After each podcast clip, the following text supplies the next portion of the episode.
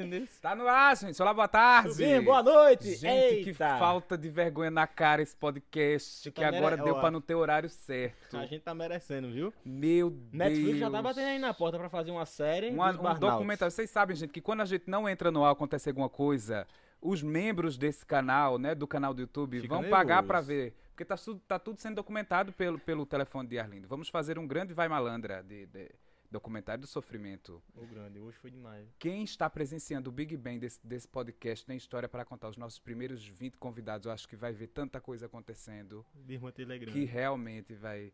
Mas boa noite. Hoje tá chique, né, Arlindo? Pra ele que bate-papo. hoje assoviou Sorriso Pocana. Eita, minha nossa, hoje a gente fez de tudo, né? Tudo. Mas tá tudo, Tudo em um pouquinho. Chegamos, tá tudo ok. Coração. O que vale é o fim. Muito bem. Mas vai ter fim não.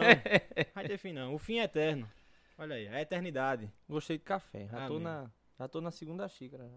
Você é muito diplomata, sabe? Muito diplomata mesmo. Porque, assim, na sua chegada no estúdio, você já foi logo apresentado ao contonete mais raivoso do Agreste Setentrional de Aqui, Márcio Só Lac. alegria. Márcio Lac já deixou sua marca. Né? Você já foi testado e aprovado para, con para contra os fins de Covid. Conta um pouquinho da sensação do, do Márcio. Rapaz, é. Eu já tô acostumado, sabe? A gente, a gente acostuma com o tempo. Tem um negócio apitando. É, a gente acostuma com o tempo, mas foi, foi agradável. Obrigado, viu, seu Márcio? Ele é muito gentleman, né? Ele, Ele sofre como- calado. Ele sofre calado. Márcio Lac está lá disponível no nosso Instagram. Você agora tem até Um uma, destaque. uma playlist, um destaque único. para os sofrimentos de Márcio Lac. Você que é sadomasoquista, que gosta de ver as pessoas sofrendo, você que também quer fazer seu exame de Covid com segurança para os seus funcionários, para sua empresa, para o seu evento, que agora o governo de Pernambuco disse que pode juntar 5 mil blogueiras e blogueiros juntinhos. Márcio Lac para fazer os exames, né, Arlindo? Exatamente. E agora que estão surgindo os desmantelos aí pela China, né? Espalhando as conversas, é bom se cuidar, né, grande Henrique? Você vai tomar a vacina direitinho. Pois é, gente. Façam como eu, tomei duas doses de Pfizer. A Pfizer, tá É, passada. eu sou uma pessoa rica. e tu, grande, tomasse a vacina? Tá tudo certinho? Tomei, tá Vacinado, as duas doses. certo. As duas, graças a Deus. Negativo o teste lá passado, então tá tudo ok. Todo mundo sob segurança. No final dá tudo certo. Isso, e como a gente está sempre trazendo pessoas da educação para debater hoje, nada melhor do que depois de tomar a vacina, fazer o teste PCR, cuidar dos miolos, né? Eu sempre Que digo aqui, depois- o juízo depois dessa pandemia não está no lugar. E quando a gente vai falar do juízo das criancinhas que não estão entendendo muito esse rolê, de fica em casa, de assistir televisão, de assistir aula pela televisão, aí a gente fala da psicopedagogia como salvadora da pátria, né? Aliás, a, a psicopedagogia é, salva pátrias desde sempre, não é, grande é, Manuel? É importante, é importante. E é isso, gente. Eu acho que a escola é importante, a família é importante, o lazer é importante, mas cuidar da cabeça das criancinhas também, para que elas possam também aprender com mais facilidade, mais qualidade e até se descobrirem né, os seus talentos e as suas facilidades no aprender, é muito importante. Por isso que a gente sempre fala aqui da nossa querida e excelentíssima Isabel Souza, psicopedagoga, especialista, que vai cuidar aí do seu pequenino para que ele possa realmente não ter tantas dificuldades na aprendizagem, já que a gente sabe que hoje educação não é que é metade do caminho, é quase que o caminho todo, né, Arlindo? É verdade. Pra chegar lá e. Olha aí, o maior exemplo a, a quem se dizer, né? Quem tem propriedade pra realmente falar sobre isso. Não é verdade? É verdade, sim. E para terminar nosso rolê por Dona Isabel Souza, tem sempre aquela coisa, vulgo quem? Manhinha. Ai, Jesus, aí descredibiliza a gente. Eita, que vai, agora podemos, agora podemos começar o nosso grande bate-papo no qual eu estava vindo pensando nesse atraso todo, como é que a gente começava a deixar de começar tão, pou- tão pouco animado pro nosso bate-papo hoje, Arlindo. Foi o café. Agitou. A, Agitou, deu agitou. o acelerado no coração. Voltamos! Nasceu! Nasceu! Nasceu, nasceu. Esse é o quanto? nasceu. 6.0, né? Gente, É. é, o 6. Seis. É o 6. Episódio é número o 6. episódio Excelentíssimo seis. Emanuel Tunes, que pra quem não sabe, foi meu professor. Com Eu dei- muito eu dei- orgulho. eu dei trabalho na sala de aula, não. Não, dava não, dava não. É, é. Era tranquilo. Dá vontade de rir quando vejo as minhas fotos assim, um. Eita, esse aí foi meu aluno. Mas, rapaz, Sabe? eu, e eu sempre, eu sempre olhava pra Arlindo e dizia, mas esse menino ele é meio buliçoso. Ele vai fazer alguma coisa assim que, que a gente não espera. E, e aconteceu, né? E aconteceu, graças a Deus. Mas era um menino bom, era tranquilo. A sala dele também, muito tranquila, todo mundo muito pacífico. E foi meu primeiro terceiro ano, né? Foi meu primeiro terceiro ano, então Verdade. foi. Eu doido que eles fizessem a formatura pra ir pra festa. Nem, nem teve. Não mesmo. teve, não. Ô, Todos os terceiros anos que eu ensinei até hoje, não fizeram formatura. Que é isso. Eu acho que a culpa sou eu. É um momento importante, terceirão, né? A culpa sou eu. Eu espero terceiro ano pra festa. Não tem.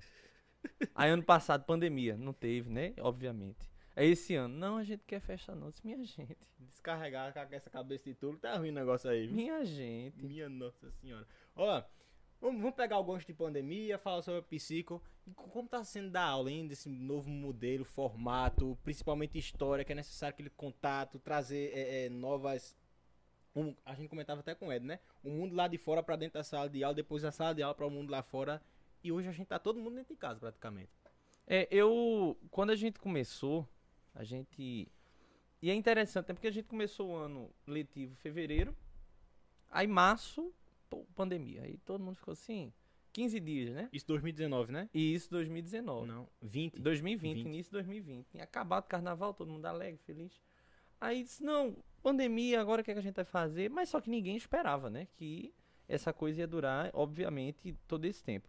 Então a gente foi, no início, fazendo as coisas do jeito que dava pra fazer. Não, vamos fazer aqui, vamos gravar uma aula aqui, vamos... Só que ninguém sabia nada disso, a gente não tem preparação pra essas coisas. Você não entra na graduação, você é ensinado a gravar uma aula, dar aula no Google Meet, você não é ensinado, a didática não, não, não, não, não possibilita isso. Então, o que eu senti nos seis primeiros meses, é, e, e graças a Deus, e aí não é fazendo o, o, o papo demagógico, mas a, a instituição que eu trabalhei, que você estudou, a gente teve muito um, um, um abraço dos professores, cada um no seu tempo, se adaptar, aquela coisa toda.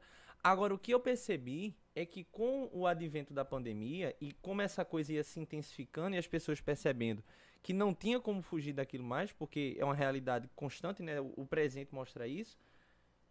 O trabalho do professor se transformou em outra coisa. O trabalho do professor se transformou em algo que não condiz com o trabalho do professor.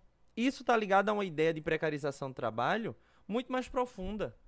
Você exige do professor que ele esteja das 7 da manhã até as 10 da noite disponível. Então o professor ele tinha que ficar, ainda hoje tem, é, é, a serviço do consumidor, que é o aluno. Então a educação nesse ponto mostra outra face dela como mercadoria. Isso a gente já vê há muito tempo, né? A a educação se transformando em mercadoria é algo é, é, que, que data desde o final do, do século passado. A educação você compra, você não participa. O aluno ele não é um, um- um agente na educação, ele é um consumidor da educação. Então ele chega na sala de aula, ele quer informação, ele pega a informação, faz o que ele quiser com a informação e vai embora. É algo muito monótono, né? Tu percebe isso? É, é algo é algo muito se, se fosse uma coisa, quase que eu Cíclico. derrubo a xícara. Se fosse uma coisa é, do cotidiano, tudo bem, mas é algo planejado. É algo planejado porque aí o professor é descartável. Então você pode descartar o professor a qualquer momento. Você pode. E isso faz parte de uma tendência muito maior da uberização. Que é você ter trabalhadores que não têm direitos. Então você vai precarizando o trabalho aos poucos. Ou você privatiza de um lado, ou você dá uma nova função. O professor é, é, é o que acontece com o motorista de ônibus hoje. O motorista de ônibus, ele é o motorista e o cobrador. Verdade. Ele, é du ele tem uma dupla função. Ele tem a responsabilidade de tomar conta de 70, 80, 200 pessoas dentro do ônibus e tirar a passagem de todo mundo enquanto dirige. Então é a realidade que você vê o cara dirigindo com a mão e tirando a passagem com a outra. Isso acontece com o professor também, porque todas as profissões, dentro desse novo espectro do, do, do neo, neoliberalismo, elas acabam sendo precarizadas. Precarizadas, né? Desculpa. Elas acabam entrando num, processo de precarização muito mais profundo e a gente muitas vezes não percebe. A gente toma isso como mérito. Ah, o professor se esforça, tá ali trabalhando o dia inteiro, tá ali se dedicando de manhã até a noite. E alguns professores, e aí é o ponto da falta da consciência de classe, de não entender quem ele é, qual é a função dele, eles acreditam que aquilo ali é a função. Aquele ali é o, o, o cerne do trabalho deles. Se dedicar, fazer de tudo pelo aluno. Como ser professor, claro que tem um, um conteúdo de vocação. Você não vai ser é, é, médico sem vocação. Você não vai ser engenheiro sem vocação. Então, para ser professor, você tem que ter vocação. Você tem que saber o que é que você está fazendo e querer fazer aquilo. Só que a vocação, ela é, é, sozinha não paga as contas. Vocação não paga conta. Então o professor ele tem que trabalhar dentro daquele espectro das leis e só. E com a pandemia foi exigido do professor para além do que está previsto em lei. E aí eu falo no sentido geral. Professor hoje, para ele ter alguma visibilidade, ele tem que entrar no Instagram, se desdobrar, fazer live, é, é, construir material, dar aula de graça. Entende? Então o cara tem que fazer muito mais do que ele deveria fazer para conseguir um salário digno. Eu conheço colegas, eu não faço isso, eu não tenho essa, essa disponibilidade mental para fazer essa, esse tipo de coisa, que trabalham domingo a domingo. Quando chega sexta-feira, como a gente está aqui hoje, acabou para mim. Sábado, domingo, e tem aluno que manda mensagem, sábado, domingo, eu disse, amanhã eu respondo, não vou responder. Porque a pandemia mostrou que a gente precisa ter um espaço. Até porque sem esse espaço você não consegue raciocinar bem dentro de sala de aula. Você não consegue organizar conteúdo, você não consegue é, é, é, estabelecer um, um, bom trabalho. Você acaba fazendo as coisas no método repetitivo. E aí é, a gente lembra um pouquinho, a Arlindo deve lembrar, é, que a gente conversava isso em sala de aula, que é justamente a ideia do, do, do Fordismo. De uma linha de produção constante. Você produz, produz, produz e não interessa o conteúdo. Então o aluno chega em sala de aula acreditando que a educação é a mesma coisa que ele vê no YouTube que ele tem que consumir aquele vídeo ali de 20 minutos e aquele vídeo vai dar todas as informações para ele. Isso aconteceu na pandemia. Isso se intensificou, né? Isso já existia, mas se intensifica na pandemia.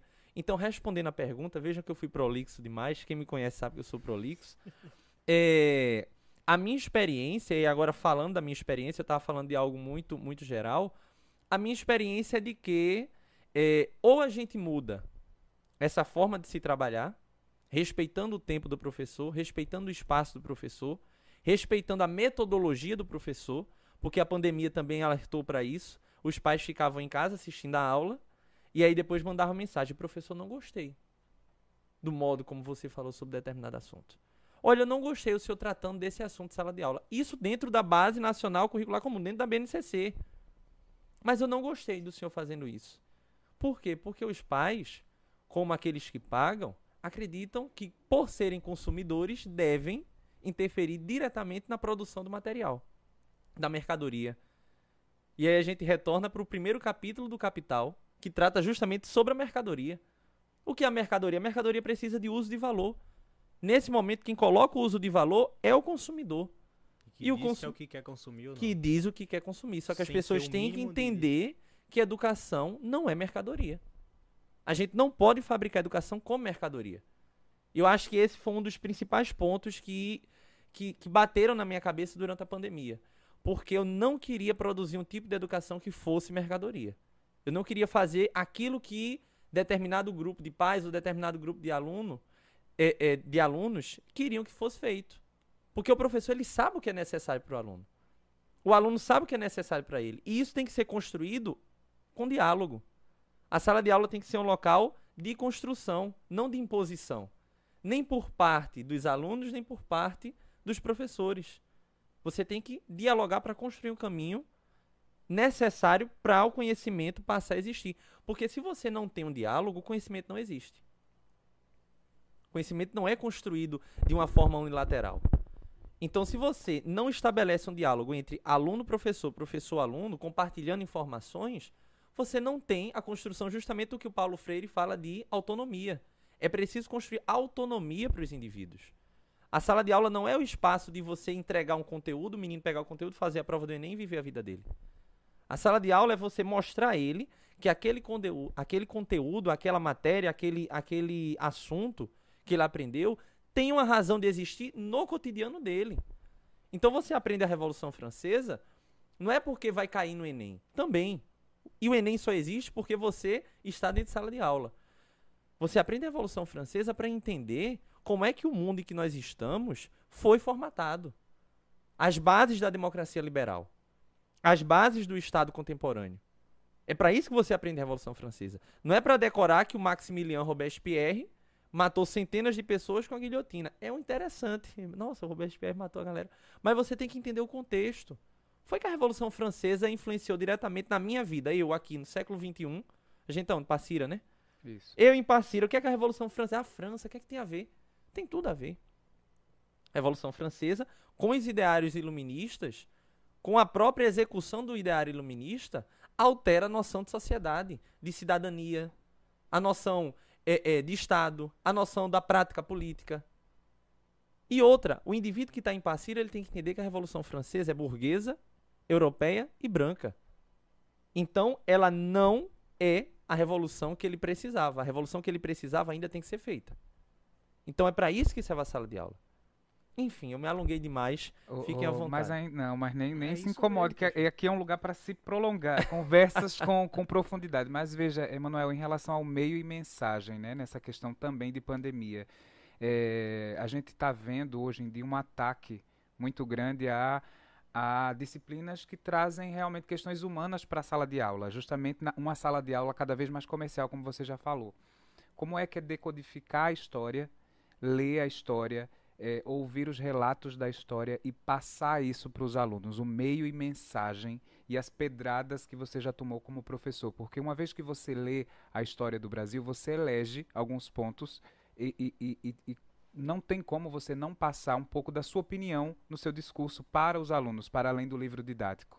E a gente tem visto movimentos muito interessantes aqui no Brasil que é a questão discutir de quem realmente são os heróis nacionais, por que realmente a gente é, é, tem uma estátua naquele local e não há uma estátua de, de, de X personagem, por que não realmente devolver o, o falar do, da cultura indígena e tal. Como é que é para você todo dia ler conteúdo, produzir aula e pensar nesse meio mensagem que seja o, o, caminho do meio, que não choque, que não leve só a opinião do, do você professor? Como é que é essa tua relação com o conteúdo e aula, né? E também a sua visão pessoal da, da, da, das questões históricas. Veja, você fez umas quatro perguntas aí dentro de um. Socorro! Então eu, eu, eu, vou, eu, vou, tentar me organizar aqui. É, Para começo de, de, conversa, e isso eu já falo há muito tempo, é, toda narrativa histórica é política. Essa xícara aqui é política. Esse microfone aqui é político. A roupa que a gente está vestindo é política. Então, a história ela serve, todo, todo e qualquer tipo de ciência serve para desnaturalizar as coisas. Des, desmistificar as coisas. Então, é, respondendo o primeiro ponto sobre, sobre como olhar para a história, não existe história imparcial. O historiador ele faz escolhas. O historiador ele escolhe qual é a metodologia que ele vai abordar. O historiador ele escolhe qual é o tema que ele vai investigar. Eu, por exemplo, hoje estudo a atuação de sacerdotes católicos durante a ditadura civil militar na cidade de Limoeiro, Pernambuco, 1964 a 1985. É uma escolha. Eu poderia querer, por exemplo, ah, eu quero estudar é, é, o Renascimento.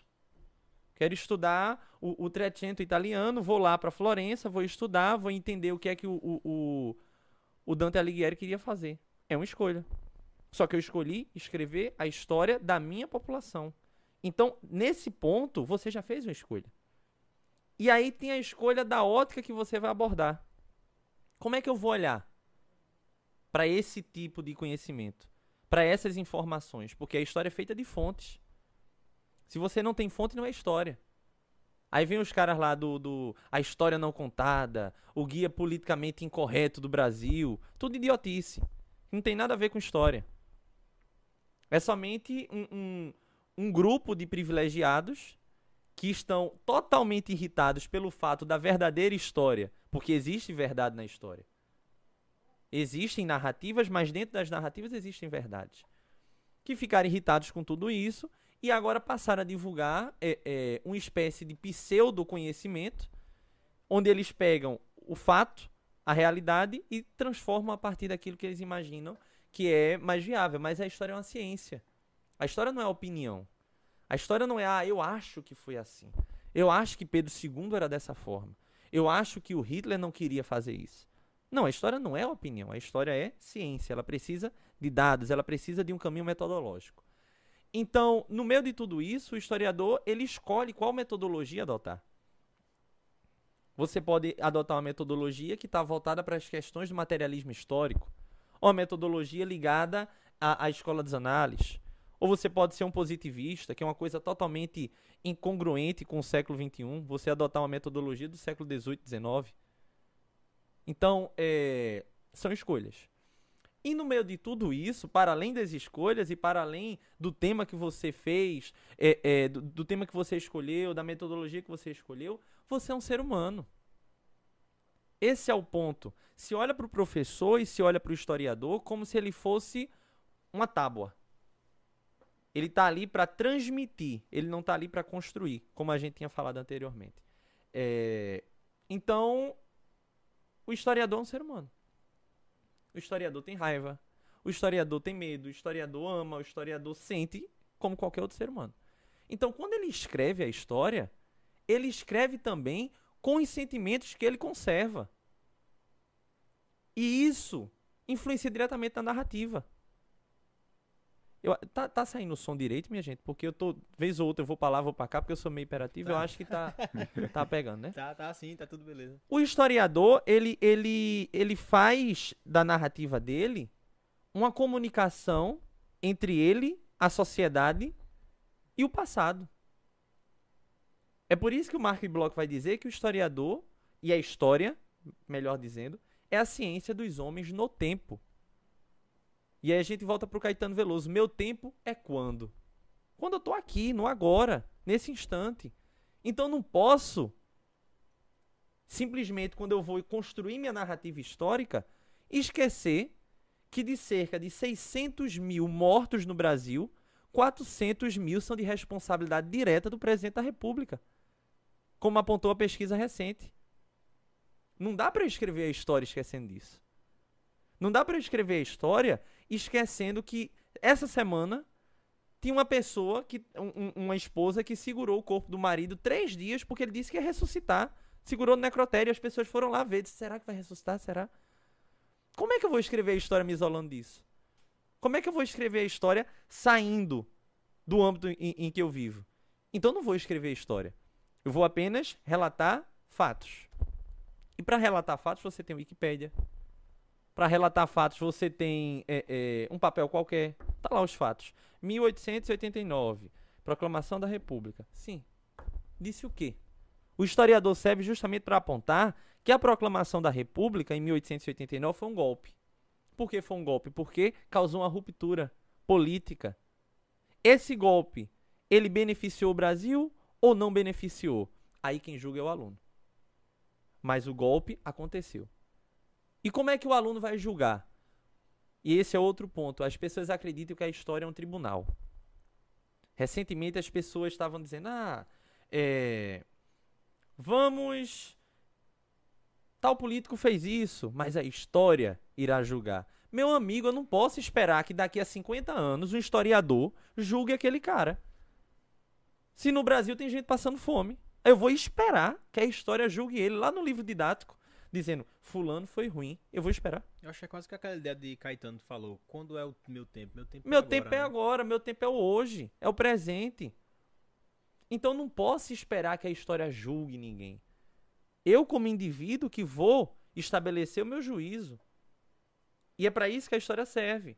O aluno em sala de aula no nono ano, ele tem que entender que, durante a proclamação da República, houve uma ruptura.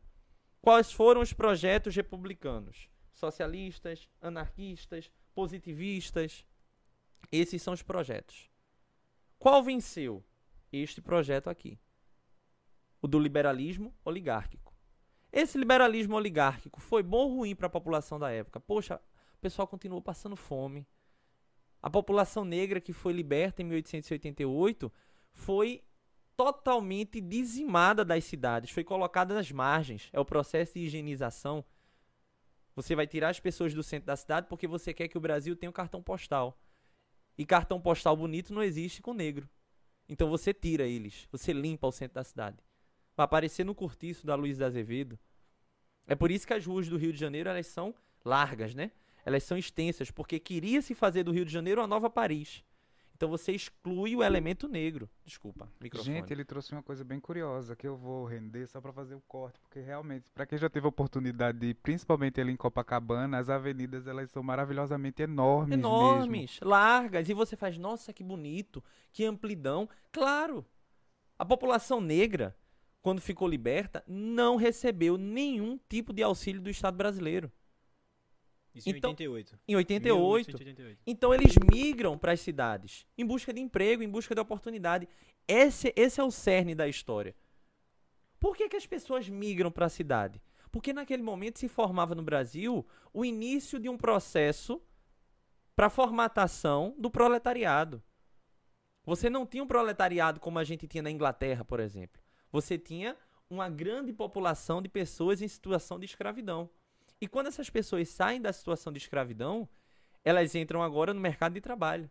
Mercado de trabalho no Brasil que não existia como na Inglaterra.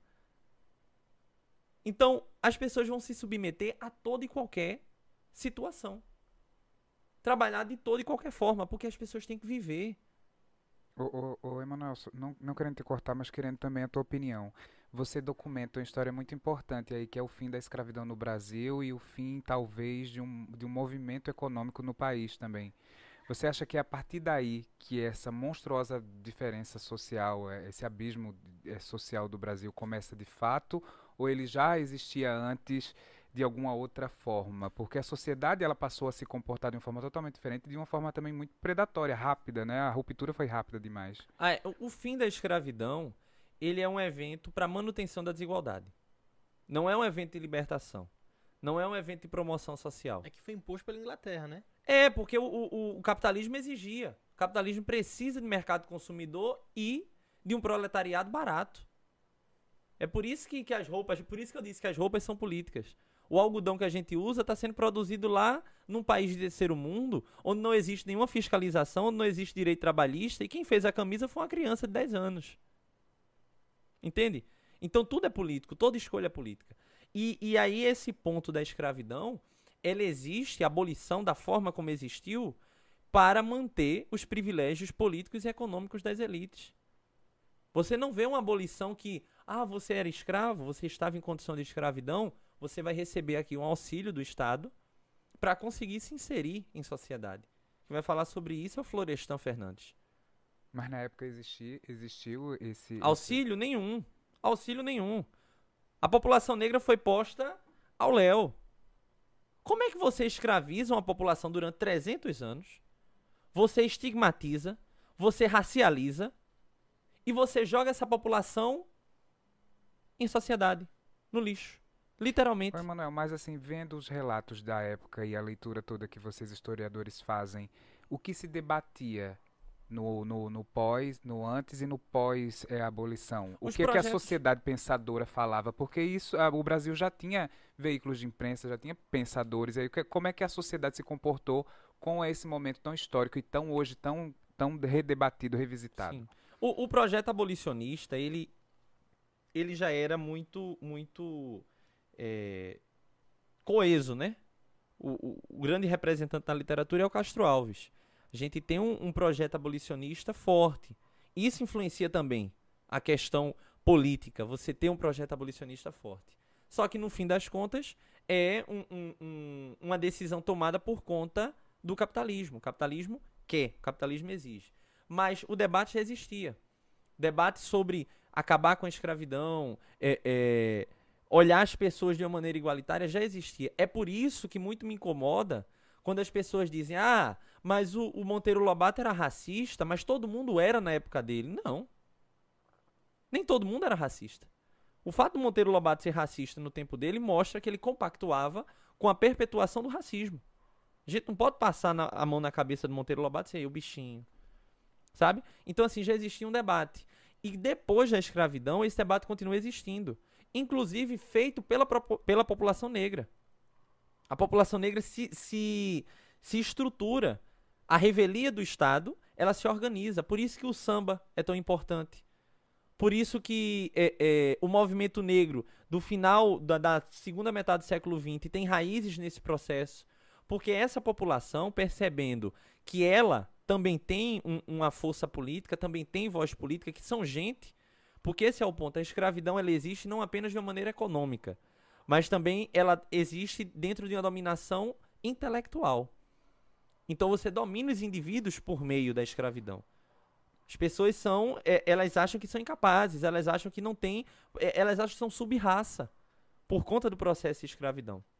E aí, conectando com, com o que eu estava falando, findando o processo de escravidão entrando nesse, nesse espaço já de uma sociedade sem escravidão, pós-abolição, é, os indivíduos vão morar nos centros.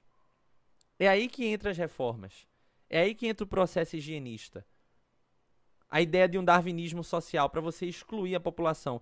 E você tira essa população, derruba os cortiços, constrói grandes avenidas, embranquece o centro da cidade. E essa população vai para onde? Para os morros. Então, os problemas que um jovem negro sofre hoje na comunidade, porque a qualquer momento o, o- a ribanceira pode cair na cabeça dele, porque ele mora num local totalmente inóspito, tá ligado com esse processo de urbanização desigual. Tá ligado com o processo de gentrificação, de territorialização. E esse é o ponto. A gente encara, a gente acha que somente pelo fato de ter um negro e um branco sentados na mesma mesa, não existe territorialidade. Mas os dois estão sentados juntos. No apartheid norte-americano isso não acontecia. Com as leis de Crow, você ficava totalmente afastado, você tinha que ter um espaço no ônibus para brancos e para negros. Só que o nosso racismo, ele não precisou da força legal para continuar existindo. O nosso racismo, ele existe para além das medidas legais. Ele é estrutural. Ele não precisa de uma lei dizendo negros e brancos são diferentes. Você tem uma territorialidade explícita.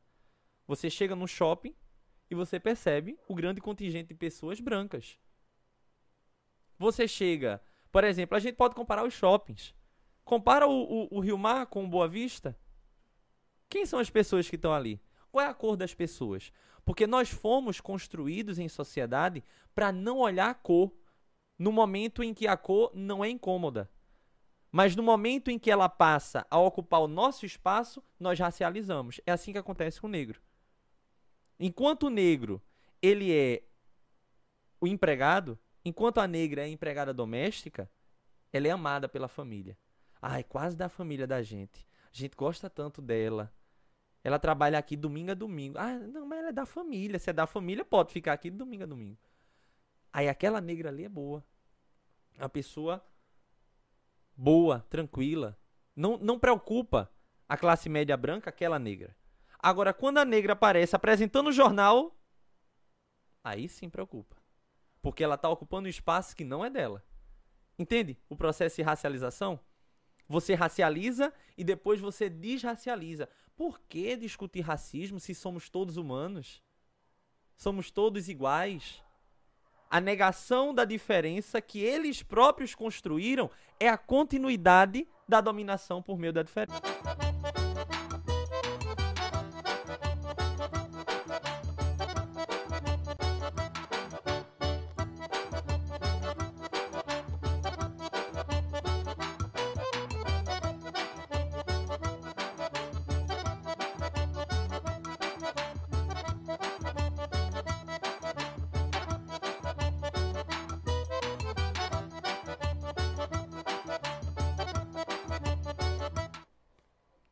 Vamos gente embora. Vamos retomar do nosso céu, café. gente do céu, que é isso que acontece? Tô dizendo, Netflix agora. Tengo, lengo, quem... Aí, ó. Eu não tô dizendo, é quem tá aí, acabou. Tengo, lengo, quem... Cast é para os fortes.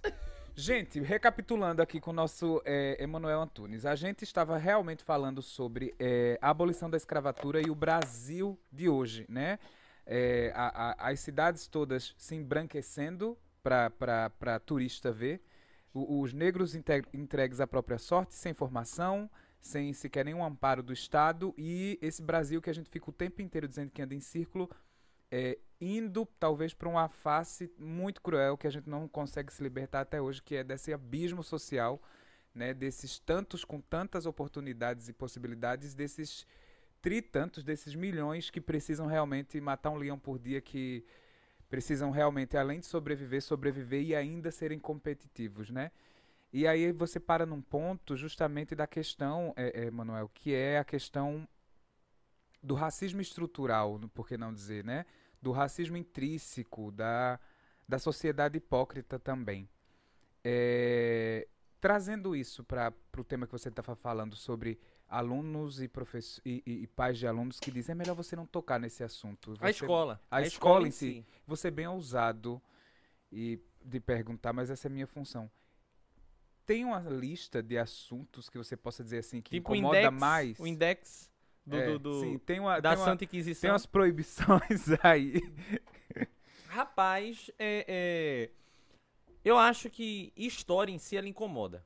A história em si ela já incomoda já é um, um conteúdo que incomoda. A abordagem que você faz já incomoda. Agora, se tem assunto que incomoda hoje no Brasil é você discutir ditadura civil-militar. Isso há um bom tempo. E quem ainda se disse é ou não ditadura, né? Até a nomenclatura. É, eu lembro, pronto, na época que Arlindo era meu aluno. Foi revolução. Eu, eu discutei, eu discuti é, o, o conceito, porque é uma discussão dentro da academia muito forte ainda hoje. Se é uma ditadura civil-militar, é uma ditadura militar, é uma ditadura empresarial civil-militar, é uma ditadura empresarial militar, se discute muito isso. Mas nunca se nega o fato de que é uma ditadura. Se discute quem são os agentes que constroem. Então a gente ainda discute isso, ainda isso por conta da metodologia, né? Mas a verdade é que existiu uma ditadura. Percebe? A verdade é essa. Agora, quem foi que construiu? Entende?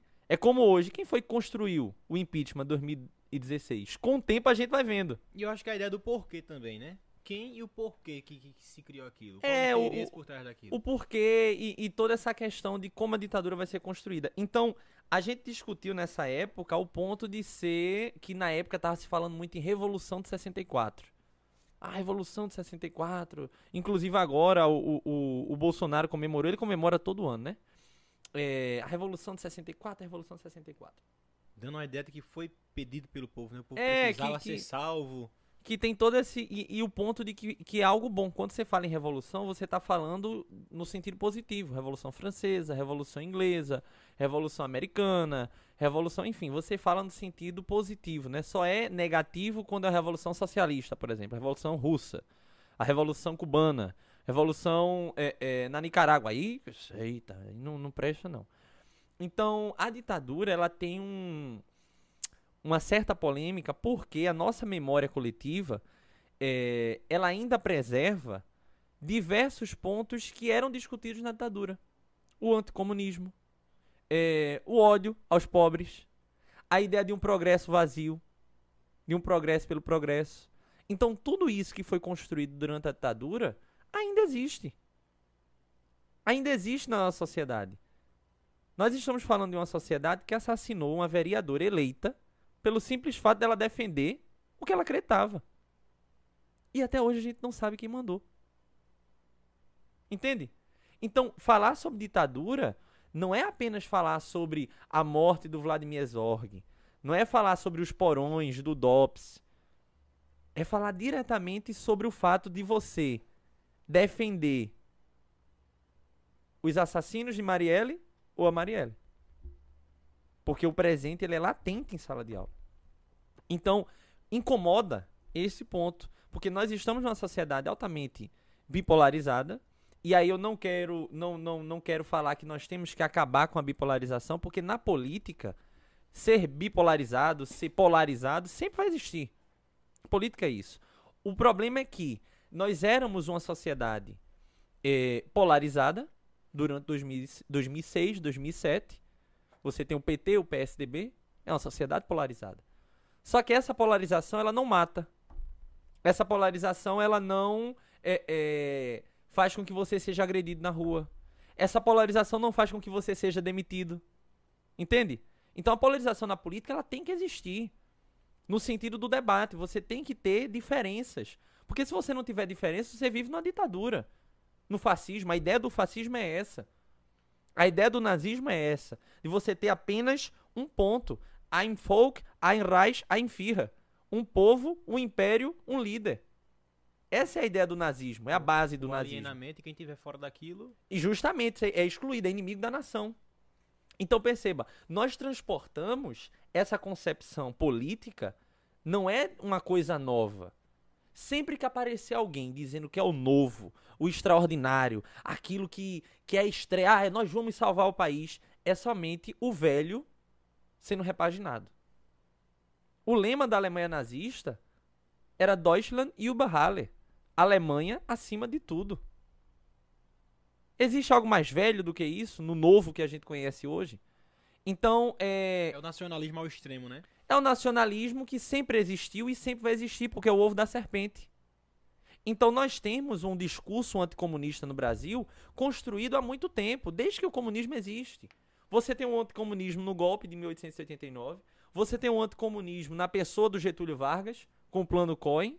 O cara construiu, vê mesmo, o cara construiu um plano, escreveu, um integralista, escreveu um plano. Para quem tá em casa não sabe quem são os integralistas, é a Aliança Integralista Brasileira, AIB, que era o fascismo brasileiro. Tinha milhares de adeptos. O cara escreveu um plano que, inclusive, tem site hoje. Se isso fosse uma democracia respeitada, O, o Antônio, só repete o nome da Aliança Integralista Brasileira. partido. Certo. que Qualquer é- semelhança com a Aliança pelo Brasil não é Nenhuma, coincidência. não. né, E, e- e o lema é Deus, Pátria e Família. Mas assim, realmente Eu tomar pra não existe, esfriar, minha gente. realmente existiu uma ameaça comunista nesse tempo? Não. Próximo a 64? Não, não. O plano Cohen foi escrito por um integralista e o Getúlio Vargas se utilizou. Getúlio Vargas disse: os comunistas vão invadir o Brasil, nós temos que tomar atitude. E aí o Getúlio Vargas dá um golpe dentro do golpe, porque a gente tem o golpe de 30, quando se quebra aquela aliança das oligarquias e o Vargas assume. E em 37 ele dá o golpe do Estado Novo. Então o anticomunismo sempre existiu. E aí o Jango, e aí já chegando em 64, o Jango é um comunista. O Jango ele, ele, ele quer fazer o que fizeram na União Soviética. O Jango só falou em reforma agrária, mas queria- esse é o ponto. Eu queria comentar agora, tudo. Esse pavor da reforma agrária é vamos uma coisa negócio. bem recorrente aqui no Tengulengo e na, recorrente também na região. Agora eu vou botar um dedinho na ferida. assim. Pode botar, era isso que eu queria fazer. Não, a questão da reforma agrária ela é nítida, eu acho, que aos olhos a todo mundo que tem um mínimo de educação, eu acredito. O acúmulo realmente de terras é, é muito semelhante ao acúmulo de muito dinheiro, de quem vive de especulação financeira. E assim, eu sempre faço muito essa análise nessas minhas idas e vindas de o quanto pessoas vão ser obrigadas a viver em periferias, em situação de subhumanidade, é, é, é, sabe, e quanto de terra tem esse país para habitação, né, para moradia, para investimentos. Então, assim, o porquê esse pavor histórico da sociedade burguesa brasileira pela reforma agrária, assim? É porque a, a, o poder brasileiro, ele, no capitalismo hoje, o poder é o consumo. Então, se você consome, você tem poder. Essa é a ilusão do Instagram. Você posta no Instagram, você tá lá devendo a Deus e o mundo. Você deve ao banco, você deve à agiota, você deve à família, você deve a si próprio, mas você tá ali postando sua viagem na praia. Porque você está mostrando está consumindo. Porque no capitalismo você só existe a partir do consumo. Esse é um ponto. A gente pode tratar dele depois. A questão da terra está ligada à posse. Essa é uma questão colonial. Percebam como a história do Brasil colonial ela não se apaga. E aí, voltando ao ponto que você perguntou, quais eu me os temas dizer que ainda é medieval, bicho. é porque a ideia do colonialismo brasileiro, ele mistura características medievais, principalmente a concepção do direito costumeiro. A terra é de quem tem o poder de dominá-la. A terra não é necessária, todo mundo sabe que a terra é necessária para a vida. Só que tem uma música ótima e aí meu passado quase padre vai se revelar agora, que diz: "Sem terra, trabalho e comida, a vida não há". Chama Pão em Todas as Mesas.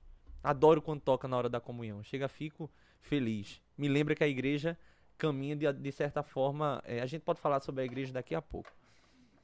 Hoje vai acontecer de É por isso que eu dei tudo. uma botada na ideia do Hoje vai medieval. acontecer de tudo. É, a gente sabe que a terra ela é extremamente necessária para a vida de qualquer indivíduo. A vida vem da terra. O que é o trabalho? O trabalho é a modificação das coisas naturais. Você tem que modificar as coisas, para executar trabalho. Então, se você pensa em algo novo, você tá em casa. Ideia. Isso é um trabalho. É resultado do seu trabalho. A ideia é resultado do seu. Você modificou o que é natural. Esse é o conceito básico de trabalho. Então, o ser humano, para viver, ele precisa do trabalho. Vejam, eu não estou dizendo que para você ser uma boa pessoa, você tem que trabalhar exaustivamente. Essa é a lógica neoliberal. Você tá lá no meio da chuva, no Recife, cheio de buraco, cheio de bueiro aberto, água batendo na sua canela, você em cima de uma bicicleta com um, um, uma bolsa da Uber Eats nas costas, trabalhando duas horas da manhã. Essa é a lógica neoliberal. É o moinho do neoliberalismo. Ele vai espremendo, espremendo, espremendo você até ele tirar o último resquício de trabalho que você tem. Aí quando ele tira, ele descarta. Então tu acha que não tem como a gente alcançar um desenvolvimento social com o liberalismo, não? Eu acredito que não. Não acredito que exista planeta, e aí eu vou mais além. Não acredito que exista futuro no capitalismo. Para mim é impossível nós pensarmos em um futuro sustentável, justo, igualitário no sistema capitalista. Mas voltando um pouquinho para a questão da terra. A base colonial do Brasil é justamente essa. Você concede a posse da terra, porque a terra ela não existe até então como propriedade privada durante o mercantilismo. Tu Pro- fala na ideia do. do início das capitanias hereditárias. A gente Certo. voltou para as capitanias. Certo. Pessoal de casa que tiver agoniado, a gente vai para as capitanias agora. As capitanias elas são concessões. E você vai fazer uma iniciativa privada ali. Então, o capitão donatário, ele recebe a capitania do rei e vai estabelecer uma atitude privada. Ele vai construir sobre a terra. Claro, tendo que distribuir aquela, aquela produção para a coroa. Porque quem é que tem a, a posse da terra? O Estado. Então, você entra ali naquele. naquele é, naquela aliança né, entre iniciativa privada e Estado durante o início da colonização. E no meio disso tudo, se ignora o fato que tem indígena, se ignora o fato de que a natureza não é algo eterno, e se ignora o fato de que o indivíduo que tem a jurisdição sobre a terra, ele não é Deus. Só que ele pensa justamente o contrário de tudo isso. O colonizador acredita que ele, por ter a força, ele é maior. Por ter o domínio sobre a terra, ele pode fazer tudo e qualquer é, toda e qualquer ação que ele quiser sobre a terra. Essa é a ideia de um imaginário paisagístico. Quem vai falar sobre isso é um historiador chamado Thomas Rogers. Para o senhor de engenho, a paisagem, e aí peço licença meu amigo Edmu, que deve estar assistindo aí, para tratar do conceito de paisagem. Para o, o, o senhor de engenho, a paisagem, na verdade, ela não é composta apenas pela imensidão do azul, pelas matas. A paisagem para ele é tudo aquilo que é dele. Então, se aquela terra é dele, se aquele engenho é dele, a mulher negra é dele, o negro é dele, a esposa dele é dele, os animais são dele, o rio é dele. É então ele produz, né? pode fazer aquilo que ele bem entender.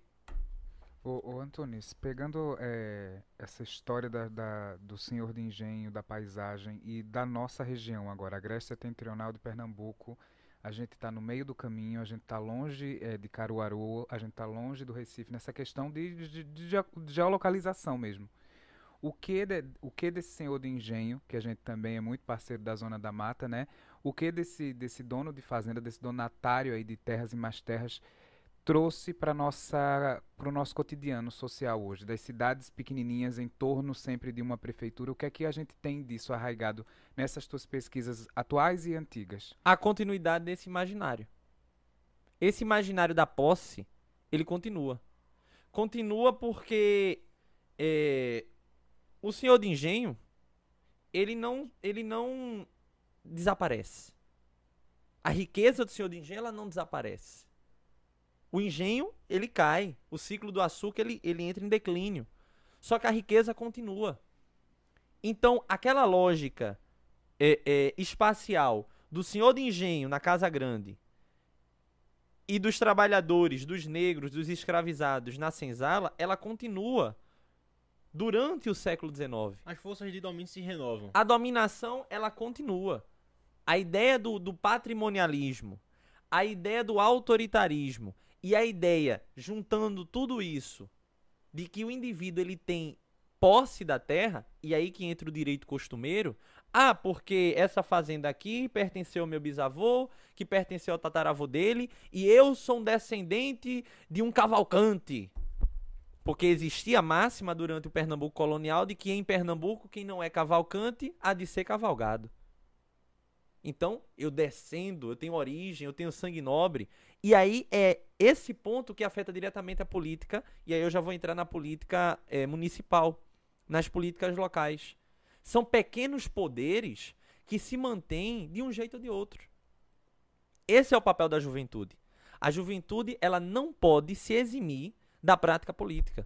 Porque se ela sai da prática política e se restringe a todo, todo ano de eleição, tá balançando bandeira, tá em cima de paredão, tá distribuindo santinho, ela se esquece que o agente político é ela. E aquele indivíduo que já foi eleito dez vezes como vereador continua na Câmara dos Vereadores. E ele tá lá não é porque ele tem boas propostas, não é porque ele vai fa fazer o bem para a cidade, é porque ele trabalha dentro de uma lógica de que aquele território é dele. E ele vai viver dentro de um assistencialismo constante. A política dele, veja, qual é o papel do vereador? O papel do vereador é fiscalizar, estabelecer propostas. Mas o papel do vereador no interior não é esse. Se você perguntar a pessoa qual é o papel do vereador, o papel do vereador é chegar. O assistencialismo, né? É, é distribuir cesta básica, é fazer uma festa aqui na rua, patrocinar um, um, um arraiá, que São João tem disso, né? Fazer algo direto para os indivíduos. E as pessoas não entendem que o papel do político não é fazer favor, é prestar serviço. Se ele se colocou em cima de um palanque e quer ser eleito, ele tem que estar ali para prestar serviço.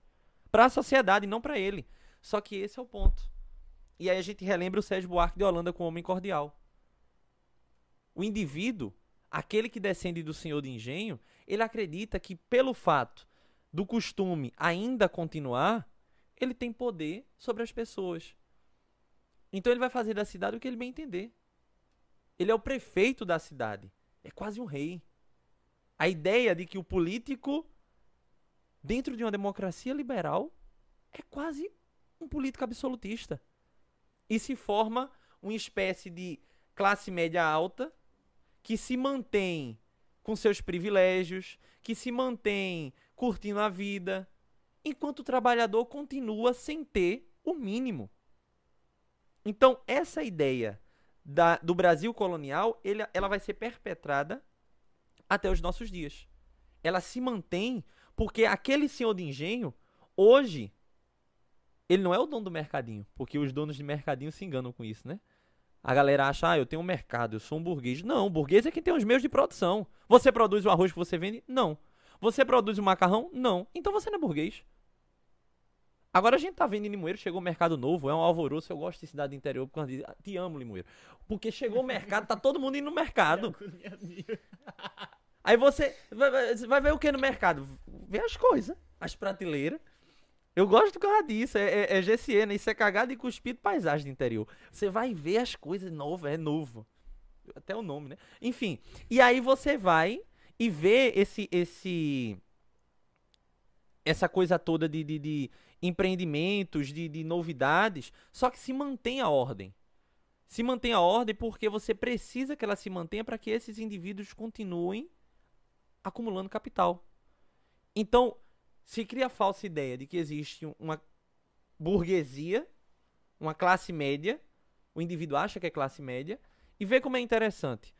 Ele acha que pelo fato dele possuir as coisas, e a gente já liga com a ideia do consumo, ele vai ser afetado, por exemplo, pela crise do dólar. Não, meus negócios. Eu tenho que defender o liberalismo, porque os meus negócios. Que negócio?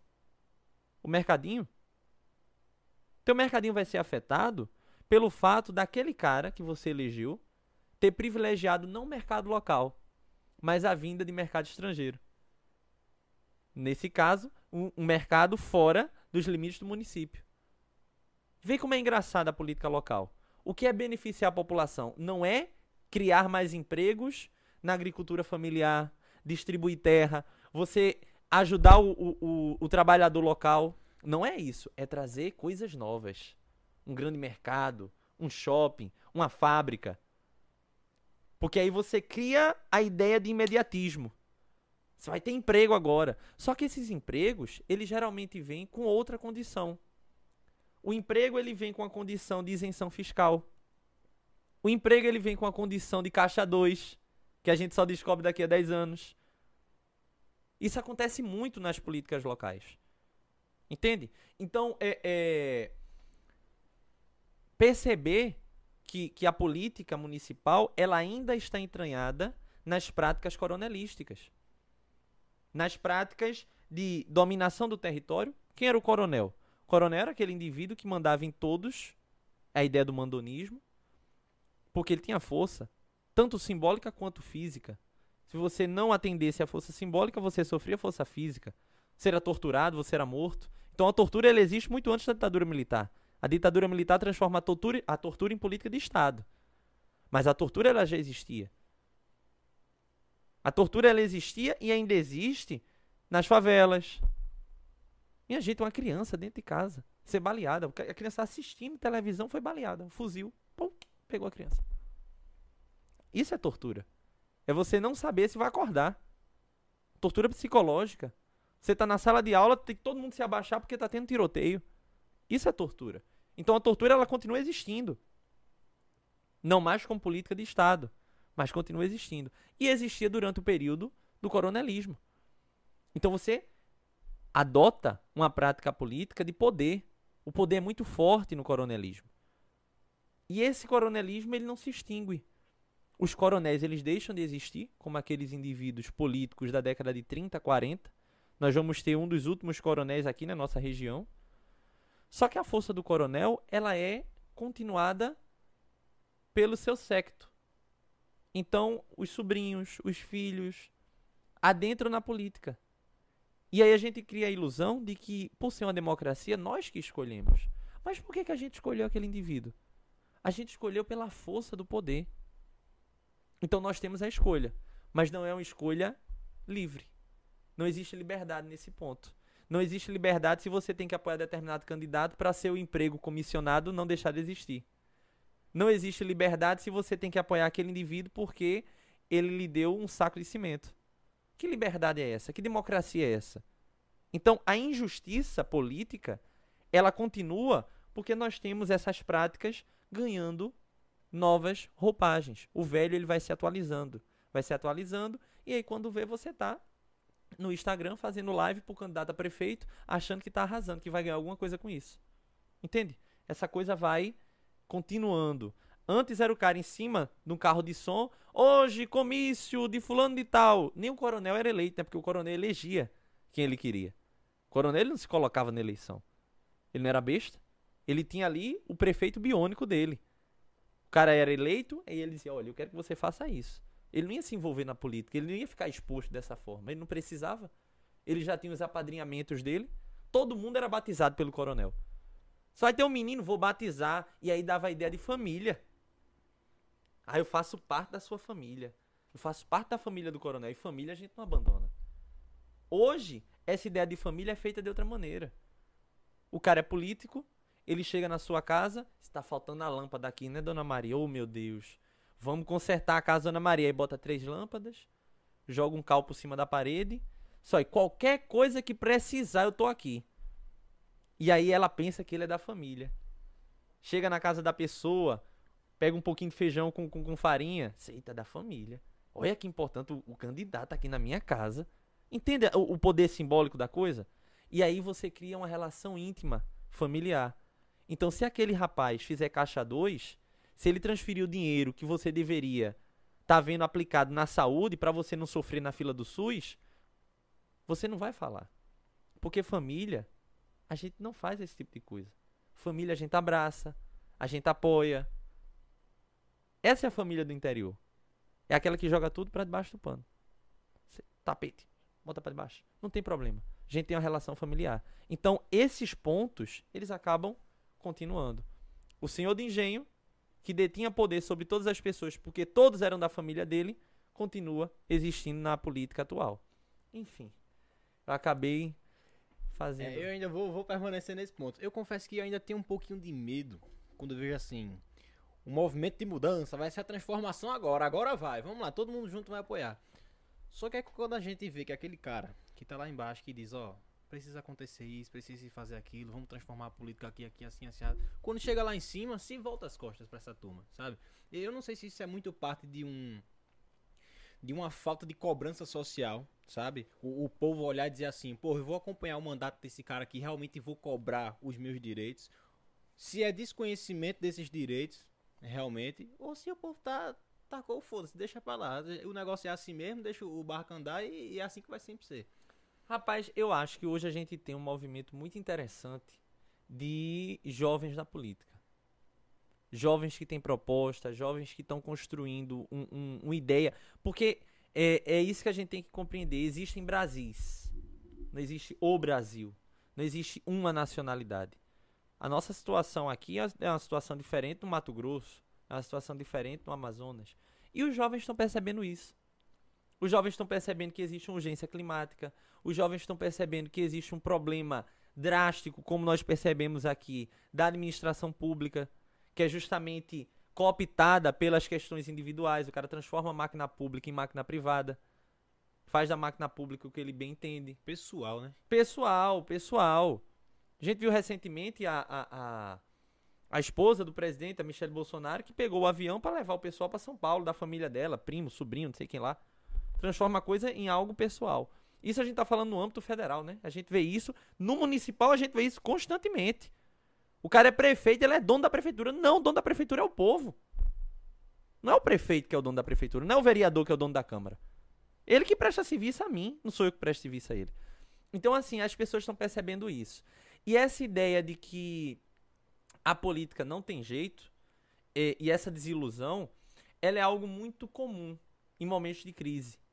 Porque você precisa que as pessoas acreditem que não é possível mudar. Então você não pega os exemplos de quem deu certo. Você acaba focando muito em quem deu errado. E quem deu errado no Brasil é muita gente. Entende? Então eu compartilho com você de que tem muita gente que vem com uma proposta interessante, que se coloca, a gente acredita e de repente a gente tem uma desilusão. Ô Antunes, e aí, quando a gente fala de desilusão e a revolta dos jovens e os jovens na política, a gente vê hoje em dia muitos movimentos, né? E por trás, eu não sei como é que é a tua, a tua ótica sobre isso.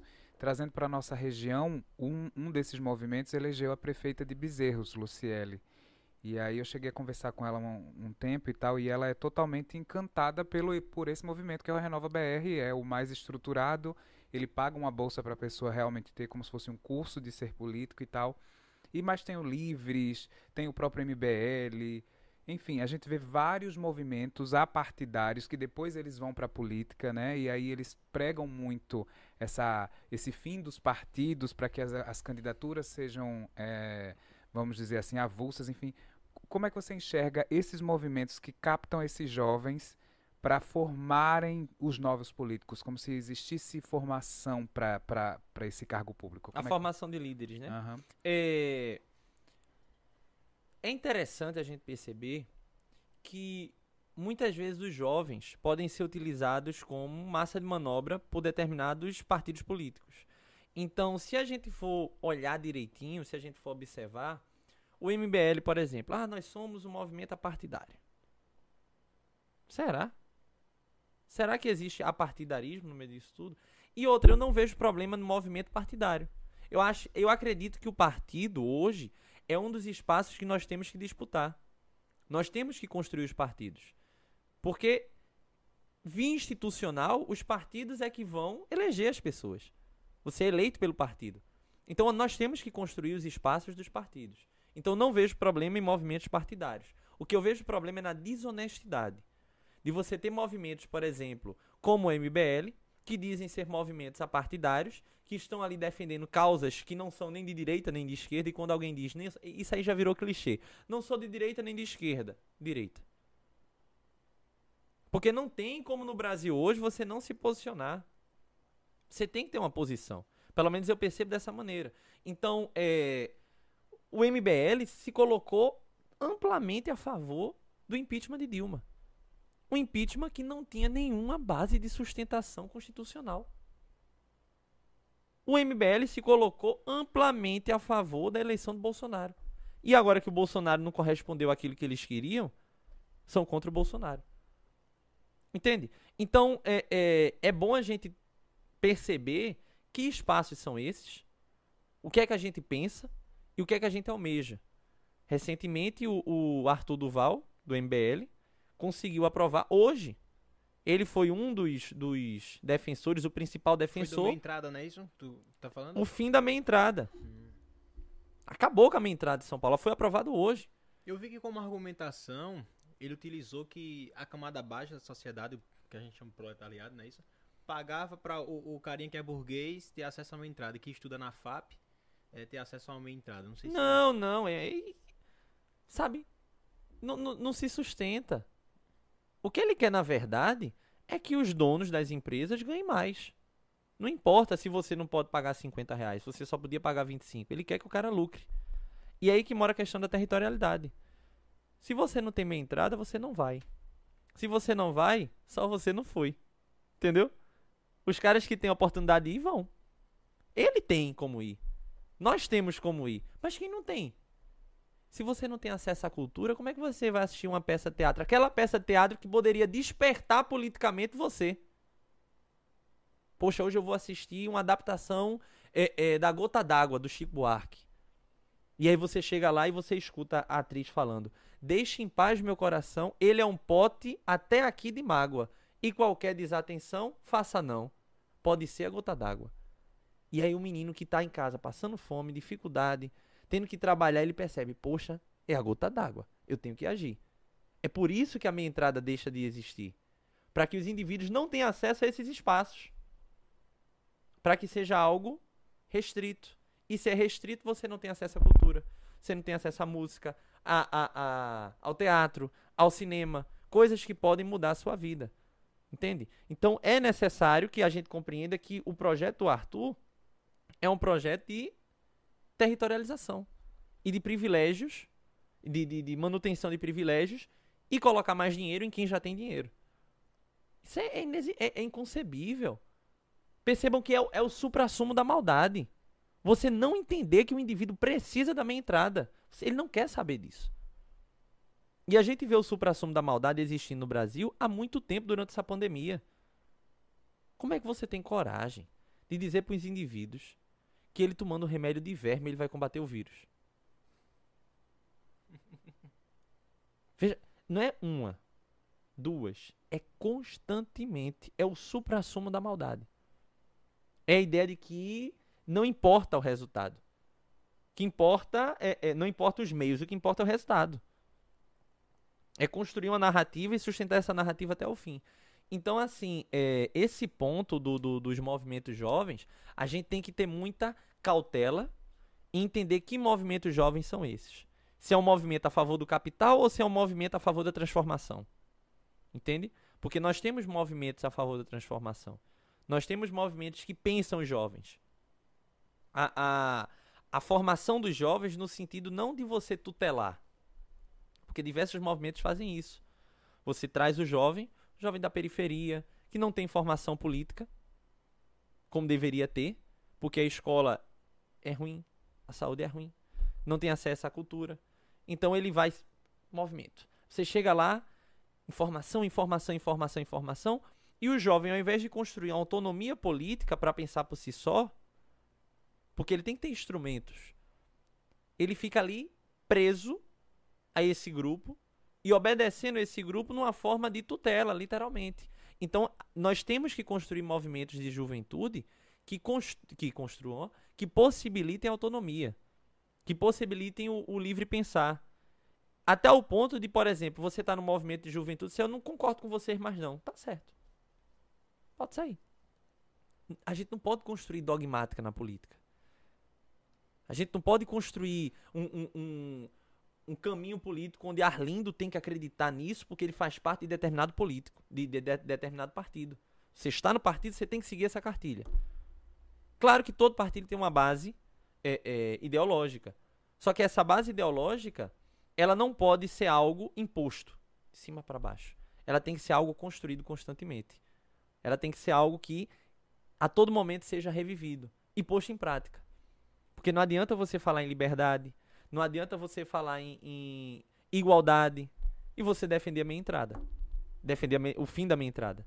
Não adianta você falar em liberdade e você rir de professores porque estavam estão recebendo spray de pimenta na cara, como o Holiday fez recentemente. Tem fotos dos professores embaixo levando cacete da polícia e ele em cima rindo dos professores.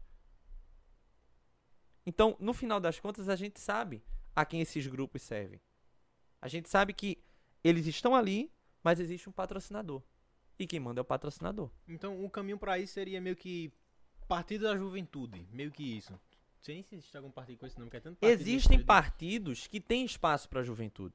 Uhum. Existem partidos que abrem espaço para a juventude ter voz, ter opinião. Mas tu não acha que por trás disso, essa participação do juventude, ter sempre o carinho ali por trás, ah, esse povo aí tá só pra. Chega aqui pra nós, pra formar número. É isso que a gente tem que atentar. A juventude ela não pode ser um braço dos caciques dos partidos. Só mais um número, né? A Formando juventude não volume. pode existir pra. Ah, eu quero que você faça isso. Aí lá vai a juventude, igual os carneirinhos. Não. A juventude tem que ter força. E aí, puxando um pouquinho pro, pro, pra minha experiência, é, é, eu faço parte de um partido, a Rede Sustentabilidade, que nós temos mandatos jovens no Brasil com muita força. A deputada de São Paulo, da Lesp, a Marina Elô. A gente tem o, o, o- Paulo Juventude, em São Roque, também em São Paulo, que é vice, é, vai ser vice-presidente da, da, da Câmara dos Vereadores. A gente tem a Isa Vicente lá no Rio de Janeiro, que são jovens da nossa idade, que construíram um caminho no partido de autonomia, de, de opinião, e conseguem colocar suas pautas de uma maneira sólida. A rede abre espaço para isso. Nós temos hoje um porta-voz como Wesley que é jovem. Então, e, e a própria ideia da rede, que é sempre ter porta- porta-vozes masculinos e femininos. Porta-voz a gente geralmente conhece como presidente nos partidos, né? Mas a gente conhece como porta-voz na rede. Sempre uma questão igualitária. Homem e mulher ocupando esses postos. A nível nacional, a nível estadual, a nível regional e municipal. Então, eu acredito que existem espaços. Não só a rede, mas diversos outros partidos. E por que, que eu falo isso? Porque muitas vezes a gente fica desiludido da política partidária. Sim. A Eu gente acha que a contigo política partidária é algo é, é, nefasto, que a política partidária não deve ser, ser disputada. Pelo contrário. Como é que a gente vê algo nefasto e deixa ele existindo? Nós temos que transformar algo que é nefasto nesse ponto em algo aprazível, em algo popular. É porque assim, tu comentava sobre tipo. é, O cara que pode discordar. Eu tô aqui dentro de um partido, eu discordo disso aqui. Sabe? E a partir do momento, tá bom, se não concorda, tá fora. Porque o partido tem seus princípios, tem essa base. Mas assim. esse é o ponto da construção de uma dogmática. Mas Você não pode. acha que, que é interessante essa ideia de, um, de uma candidatura independente? Sim, a rede inclusive defende isso. A rede defende as candidaturas independentes. Isso porque não aí você. extinguiria o, o partido, não? Não, Não daria fim ao partido? não. Porque é, com as candidaturas independentes, se você quer se organizar num partido, você se organiza. Ah, esses partidos defendem, esse partido defende os meus ideais. Fala de sustentabilidade, fala de justiça social, fala de igualdade racial, então eu vou para esse partido, quero me organizar. Mas tem gente que não tem paciência para estar se organizando em partido, mas tem atitude política ativa. Nós conhecemos pessoas que fazem de tudo pelo povo, mas não estão em partido. E nós conhecemos gente que não faz absolutamente nada pelo povo e está em partido. Liderança, inclusive. Liderança, prefeito, deputado, governador, que a gente só vê de 4 em 4 anos. Só que isso não anula a importância dos partidos políticos. Por que, que eu falo isso? Nós passamos uma ditadura civil-militar no Brasil com dois partidos: a Arena e o MDB. O MDB fazia o que podia, mas quem mandava era a Arena. Perceba, um âmbito bipartidário, onde o MDB não tinha quase nenhuma força, é um âmbito totalmente é, é, é, antidemocrático, ditatorial. Os partidos eles têm que existir. A existência dos partidos políticos hoje na nossa república é essencial. Agora, sempre atentando para como esses partidos existem. Nós temos partidos no Brasil que fazem uma prática totalmente é, é, antidemocrática, porque nós temos a, a cláusula referente às candidaturas femininas. Então a gente teve partido na eleição passada que pegava. Tu é mulher, né? Me dá teu CPF. Botava candidatura. somente para preencher. Eu vi que quem muito comentou sobre isso foi Tabata Amaral. Não sei se tu conhece. Sim, ela, né? sim. Para preencher o- o- a porcentagem de candidaturas femininas. Então você vai lá, coloca tal porcentagem. Pronto, isso aqui. Preencheu. Nenhuma. Eu, eu conheço pessoas de municípios aqui perto, não vou dizer qual. A gente trabalhar aqui no anonimato. gente que descobriu que estava sendo candidata na época da eleição. Olharam a lista. se- Oxi, eu sou candidata. Se a gente botou teu nome porque. Pra preencher isso aqui. Então vê. A política de Estado existe. Só que nós não temos candidaturas femininas. Antônio, e na esteira desses partidos todos, que hoje viram realmente, a maioria deles são eh, partidos eh, de filosofia zero. Eles estão ali realmente só para aglutinar algum tipo de poder. E isso faz realmente partidos como a Rede e outros partidos mais barulh pequenos, mas barulhentos, vamos dizer assim, serem demonizados né, pelo senso comum.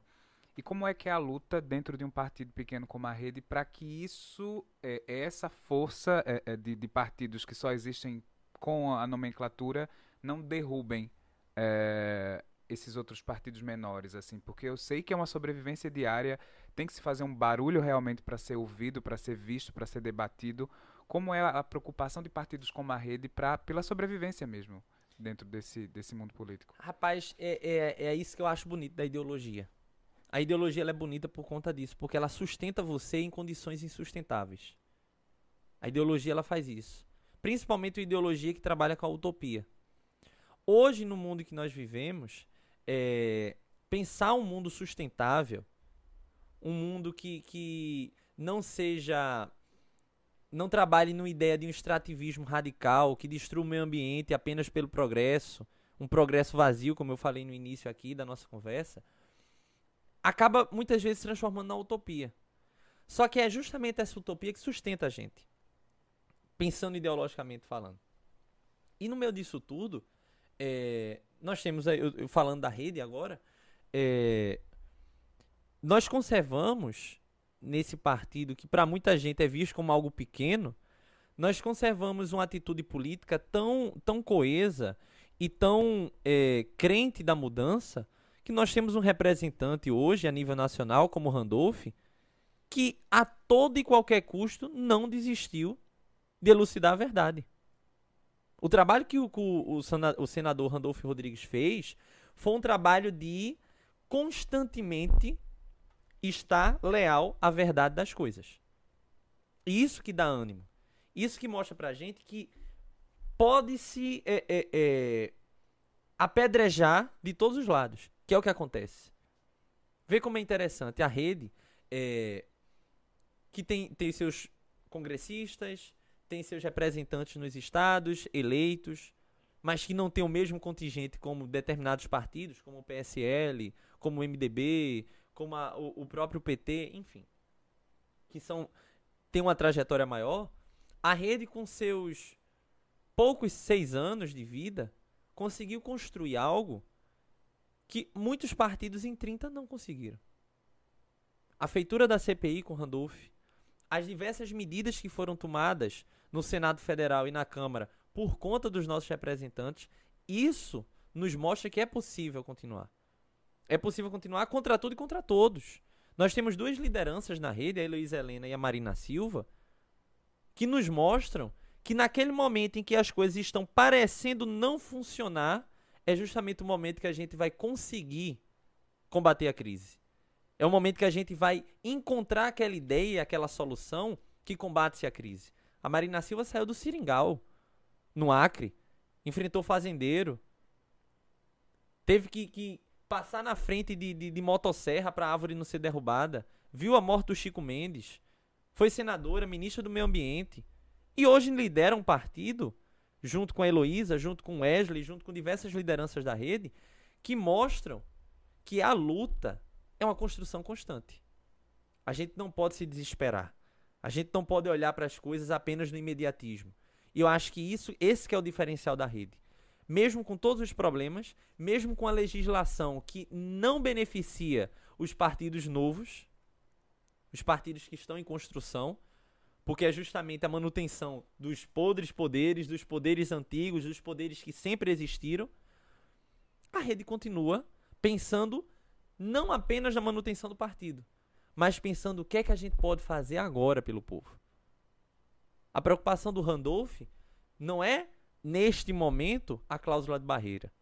A preocupação do Randolph é como se fazer justiça pelos mais de 600 mil mortos. E essa é a preocupação da gente. A preocupação da juventude da rede hoje é como construir um espaço saudável, politicamente é, é, igualitário, para os nossos jovens. Para os jovens que podem adentrar na política. Para os jovens que veem na política não um espaço de aglutinação de poder. Não um espaço para você conseguir dinheiro fácil. Porque muita gente olha para a política assim, ah, eu vou ser político eu vou ganhar 15 mil por mês sendo vereador. Vou lá para a política. Mas jovens que percebam que aquela condição financeira dele é uma injustiça. Percebam que o assassinato de crianças na favela é uma injustiça. E que a gente tem que desconstruir isso. E desnaturalizar essa coisa de que sempre foi assim, sempre vai ser. E por isso que eu ainda acredito nos partidos políticos. Porque os partidos são um caminho institucional para a gente transformar as coisas.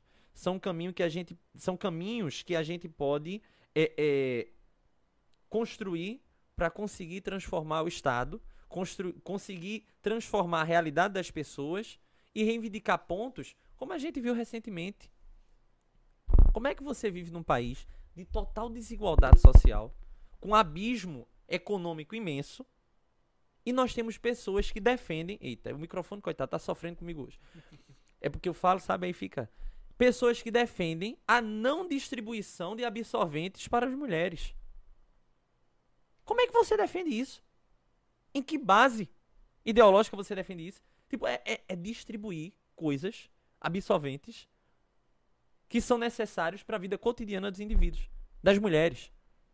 E, as, e existem pessoas que defendem justamente a não distribuição. Então, eu acredito que está nesse espaço para olhar para as pessoas e dizer: você não defende a distribuição porque você pensa de uma maneira, como eu disse, nefasta. Então, nós precisamos desse espaço. Porque se nós não falarmos institucionalmente, como é que a gente vai comunicar? Como é que a gente vai batalhar para justamente as mulheres terem acesso a absolventes? Pelo meio institucional. Claro que a rua é o grande termômetro, é o grande espaço de atuação. A rua é, é o local, é, é, sempre foi e sempre vai ser o local da atuação política, o cotidiano. O cotidiano é a atuação. Você pode nunca se envolver no partido político. Mas você faz política cotidianamente. Você faz política no momento que você reivindica. Você faz política no momento que você busca melhoria para o seu bairro. Você faz política de diversas maneiras. Mas eu ainda acredito que o partido ele seja também um desses espaços necessários. Não é o único, não é a, o centro da coisa, mas é um desses espaços que podem ajudar a transformação. Ô, mano, é que assim. Eu vejo um embelezamento muito grande na tua fala, de verdade. Dá até aquele senso de esperança, sabe? Pô, esse negócio vai dar jeito, agora vai pra frente. Só que eu sinto que. Bicho, tá arraigado no brasileiro aquele sentimento de tipo. Querer o resultado, mas não querer viver o processo. Você tá entendendo? Você. Você. Você escolhe uma pessoa para fazer por você. É meio que isso. A é... ideia do paternalismo. Isso, a ideia de que, tipo, vem um salvador da, pra... da pátria. E eu vejo que desde sempre, desde 1500, e um pouquinho, né, pra frente, é a história do Brasil foi isso, sabe? É, é, tipo, aguardar vir aquele Messias, o cara que vai nos salvar, que vai fazer A vinda de Dom nós. Sebastião, isso. o desejado. O, o... Mas esse é o ponto da dominação. E isso, aí é onde entra o, o X da questão, porque é o seguinte, eu confesso que eu tenho uma certa dificuldade de compreender ou de aceitar que vai vir um cara e querer realmente fazer pelo povo, sabe? então seja que... esse cara.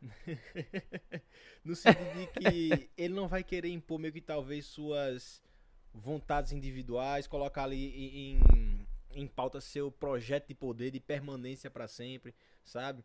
É, a gente falava sobre reformas agrárias, vou até retomar um pouquinho o nosso conteúdo, de que tipo, o cara quer todo detentor das terras, sabe? E, e tem trocentos hectares aí. querer redistribuição por eu vou estar perdendo poder, beleza, que vai conceder a uma população uma melhoria, fulano vai ter direito a uma casa, tal, tal. Só que eu não consigo enxergar isso no brasileiro, bicho, de verdade. Sabe qual é o ponto da reforma agrária? É. Não é o ponto de você perder poder. Porque essas terras que, que vão ser distribuídas, porque eu acredito que um dia vai acontecer a reforma agrária, eu posso morrer, mas eu vou morrer acreditando. É, são terras que não estão em produção. Então o cara não distribui novamente pela maldade. Para que você não tenha oportunidade, porque se você tem terra, Arlindo, você vai deixar de trabalhar para mim. Se você deixa trabalhar para mim, eu não tenho um trabalhador barato. Então o cara vai trabalhar na terra dele, por isso que a agricultura familiar é tão odiada por determinadas pessoas. Porque na agricultura familiar você tira parte do seu sustento como indivíduo. Porque comida é uma coisa básica. Então se você tem seu pedaço de terra, você tem seu roçadinho, você produz ali alface, tomate, você cria um bode, você cria galinha, e aí você vai se alimentando, certo? Que você, hoje no mundo capitalista, é impossível você se alimentar apenas do seu roçadinho, claro. Mas você tem ali uma base alimentícia, uma base segura. Hoje o Brasil vive no mapa da fome. A gente tinha saído disso. Hoje nós temos milhares de pessoas sem segurança alimentar. Milhares de pessoas que passam 24 horas sem comer. Se você tivesse sua terrinha, ia acontecer isso com você? Não ia. Porque você ia ter o seu pedaço de terra. Você não ia estar tá pagando aluguel. O cara recebe um salário mínimo, gasta 500 no aluguel, 600 no aluguel. Tá vendo que a conta não fecha? Então, o fato de você receber um salário mínimo, pagar 500 de aluguel, faz com que você precise arrumar outro emprego. Que você seja Uber, que você seja entregador, que você trabalhe na casa de alguém fazendo serviço por fora. E faz com que você aceite esse serviço de uma maneira muito barata. Então, o fato de você distribuir a terra para os indivíduos é também acabar com determinados privilégios das classes dominantes. Por isso que a reforma agrária é uma coisa tão absurda no Brasil para determinadas mentalidades. Porque a partir do momento, e veja como incomodou, a partir do momento em que os pobres passaram a, a frequentar a universidade, a universidade foi vista como um âmbito de esquerdistas, de comunistas. O cara só queria estudar, velho. O cara só queria ir para a universidade para se formar, para ter um bom emprego.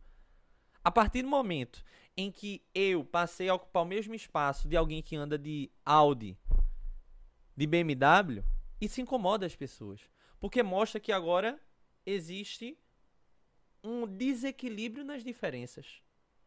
Então a reforma agrária é odiada para além da ideia de você perder poder sobre a terra. É perder poder simbólico também. Simbólico e econômico. O indivíduo deixa de servir a você. Você falou sobre feudalismo e é bem interessante isso. Ainda existe na nossa mentalidade uma concepção feudal da servidão voluntária. Ah, o indivíduo está aí trabalhando como entregador porque ele precisa. Por que você está falando isso? É a ideia da servidão. Ele está servindo porque ele precisa. Por que, é que o indivíduo servia ao senhor feudal durante a Idade Média? Ele servia não é porque o senhor feudal botava a espada no pescoço dele e disse: ou oh, você faz para mim ou. Não. Ele servia porque ele não tinha para onde ir. É o famoso necessidade obriga, né? É, ele não. Se ele saísse daquele feudo, fosse trabalhar numa terra onde não tinha senhor feudal, ele ia ser morto. Porque o senhor feudal é aquele belatore, a ordem feudal se baseia assim: belatores, oratores e laboratores. Aqueles que batalham, o senhor feudal, aquele que tem direito às armas, aqueles que rezam, o clero, e aqueles que servem, os laboratores, de laborar. Então, ainda se preserva durante a Idade Média a concepção de que você trabalha porque existe uma, uma chama divina e aí é a justificativa da igreja de que, da mesma forma como os homens servem a Deus na relação homo dominus, os servos devem servir ao senhor feudal. Por quê? Porque ele consegue proteger a terra. Então você tem que servir a ele. E qual é o nome que a gente dá hoje para proteção da terra? Salário. Você serve ao indivíduo porque você precisa do salário. Então é relação recíproca. Só que nessa relação recíproca, você perde mais do que ganha. O seu salário não é nem um quíntuplo do que você deveria receber. Porque o trabalho, ele não é visto mais como algo é, é, humano, normalmente falando. O trabalho é visto como algo necessário para a existência no capitalismo, então você vai receber aquilo que lhe é posto. Se você não quiser, você é demitido. Um país como o Brasil, onde nós temos centenas de milhares de professores, pagar 10 reais para um professor por hora? Vocês têm ideia do que é isso? Um professor receber 10 reais por hora, que não é o meu caso. E aí eu, eu falo por outras experiências. 10 reais para você preparar a aula, dar aula, conversar com os alunos, resolver questões, estudar para preparar a aula, corrigir prova. Então, por que, que o trabalhador está ali? O trabalhador está ali porque ele não tem outra escapatória. Então, possibilitar mudança de vida é possibilitar, consequentemente, uma divisão social do trabalho diferente. E possibilitar a ideia de que aquela produção de mais-valia deixa de existir. Porque a mais-valia está ligada ao a quantidade do que você produz e a quantidade do que você recebe. Então, se sua produção por mês foi muito grande, você continua recebendo seu salário. Se você produziu 20 mil, você continua recebendo mil reais. Se você produz 500 mil, mil reais. A sua produção não está ligada a quanto você vai receber. Claro que existem empregos que têm comissões, mas as comissões não são quase nada em comparação àquilo que o dono da empresa vai receber. Então, isso mantém. O que incomoda na reforma agrária é justamente a não manutenção da exploração. Você precisa que os indivíduos não tenham posse das coisas. Você precisa que o indivíduo não tenha um carro, você precisa que o indivíduo não tenha terra, você precisa que o indivíduo more de aluguel, justamente para você explorar ele de uma maneira mais eficaz. Porque o desespero vai fazer com que ele aceite a exploração. Ver o filho passando fome em casa vai fazer com que ele aceite a exploração. Que ele seja xingado, que ele seja maltratado, que ele sofra diversos tipos de abuso e não faça absolutamente nada. Porque se ele fizer, ele é demitido. Se ele é demitido, o filho dele não tem o que comer. E, e talvez uma, na tua visão, uma saída para isso. Lógico que isso não é de maneira prática e assim, rápida, de imediato, que é toda uma construção, entendo mas para isso. Porque assim, eu confesso que eu tenho medo do, extrem, do extremismo da coisa, sabe? Se isso aqui não tá dando certo, muda, acaba com tudo, vamos para isso aqui agora. Mas a, a, gente, a gente tava dando certo, em certo sentido. A gente tava dando certo quando, quando a gente tinha o preço da comida razoável. Hoje você vai comprar um quilo de carne é 40 reais. A gente tava dando certo. Veja, quando eu digo tá dando certo, não é o paraíso que, que, que a gente imagina a gente estava dando certo porque as pessoas tinham dignidade. As pessoas passavam por dificuldade, sim, mas não passavam por uma dificuldade tão intensa como a gente está tá tendo hoje. Então, é... e aí eu vou ser bem sincero com você, eu não tenho medo do extremismo, pelo contrário. Mas eu acredito que uma solução atualmente é que nós tenhamos um Estado que pense mais nos indivíduos. Um Estado que, que viva não num projeto de poder, como você falou, mas num projeto de sociedade. Então, nós podemos sim ter uma transformação por meio do Estado. Nós podemos ter um Estado que pense, é, é, que seja totalmente antítese do Estado que nós temos hoje. Porque o que, o que é que foi feito nos últimos três anos? Nós tivemos uma pandemia desenfreada, que não teve controle nenhum do Estado. Nós tivemos um aumento nos preços de uma forma escandalosa, por razão da não intervenção do Estado. Porque quanto mais os preços aumentam, mais as empresas lucram. Quanto mais as empresas lucram, mais o projeto liberal do Bolsonaro continua funcionando, neoliberal. Por isso que o Paulo Guedes ainda está no, ainda tá no Ministério da Economia. E aí as pessoas tiravam onda quando o Bolsonaro dizia: Não, pergunta ao Paulo Guedes, por que o Paulo Guedes. Tá, tá cheio de café. Esfriou. é, o Paulo Guedes é o símbolo da parte neoliberal do governo Bolsonaro. Da, da representação do neoliberalismo. Então pergunta ao Paulo Guedes, porque quem está governando são os neoliberais. Só que esse, esse é o ponto. O fascismo ele só existe no capitalismo, como nós conhecemos. Ele precisa do capitalismo. Ele precisa da existência do capital para continuar existindo, né? Como fascismo, como neofascismo, como, como vocês queiram utilizar o termo. Porque muita gente já brigou comigo. Disse, mas você, a gente não pode utilizar o termo fascismo no século XXI. Por que não? A gente não usa o comunismo? Então quer dizer que o comunismo em 300 anos não mudou. Claro que mudou, mas a gente usa o mesmo conceito. Então talvez uma, participa uma participação maior do Estado seria o caminho para começar a destravar essa Uma engrenagem. participação do Estado nas coisas práticas da vida cotidiana. Dignidade na comida, dignidade na, na, na roupa, dignidade na saúde. É, e aí é, é sobre participação do Estado que eu queria virar essa chave para a gente analisar o que tem feito o Estado brasileiro nos últimos anos, tá? É, eu lembro muito bem, eu era criança, de dois programas sociais do governo Fernando Henrique. Tudo bem que à época a gente tinha um salário mínimo muito mais inferior, o dinheiro brasileiro, é, enfim, a gente tinha outra valoração. E eu lembro que existia já o programa de erradicação do trabalho infantil, muito popular aqui na nossa região, no, no Nordeste, que, que tinha o nome de PET, e tinha já o Bolsa Escola. E eu lembro que o Bolsa Escola era algo em torno de 15 reais, ou um pouco mais, e o PET era 25 reais mensais para aquela criança é, não ser exposta aos trabalhos é, é, infantis e estar realmente quase que integralmente em algum ambiente escolar. E eu lembro muito bem das professoras pedindo, porque eu era do, do PET, pedindo para que a gente falasse para os nossos pais para votarem no José Serra para que esses projetos continuassem no, no governo, porque o Fernando Henrique estava saindo do governo.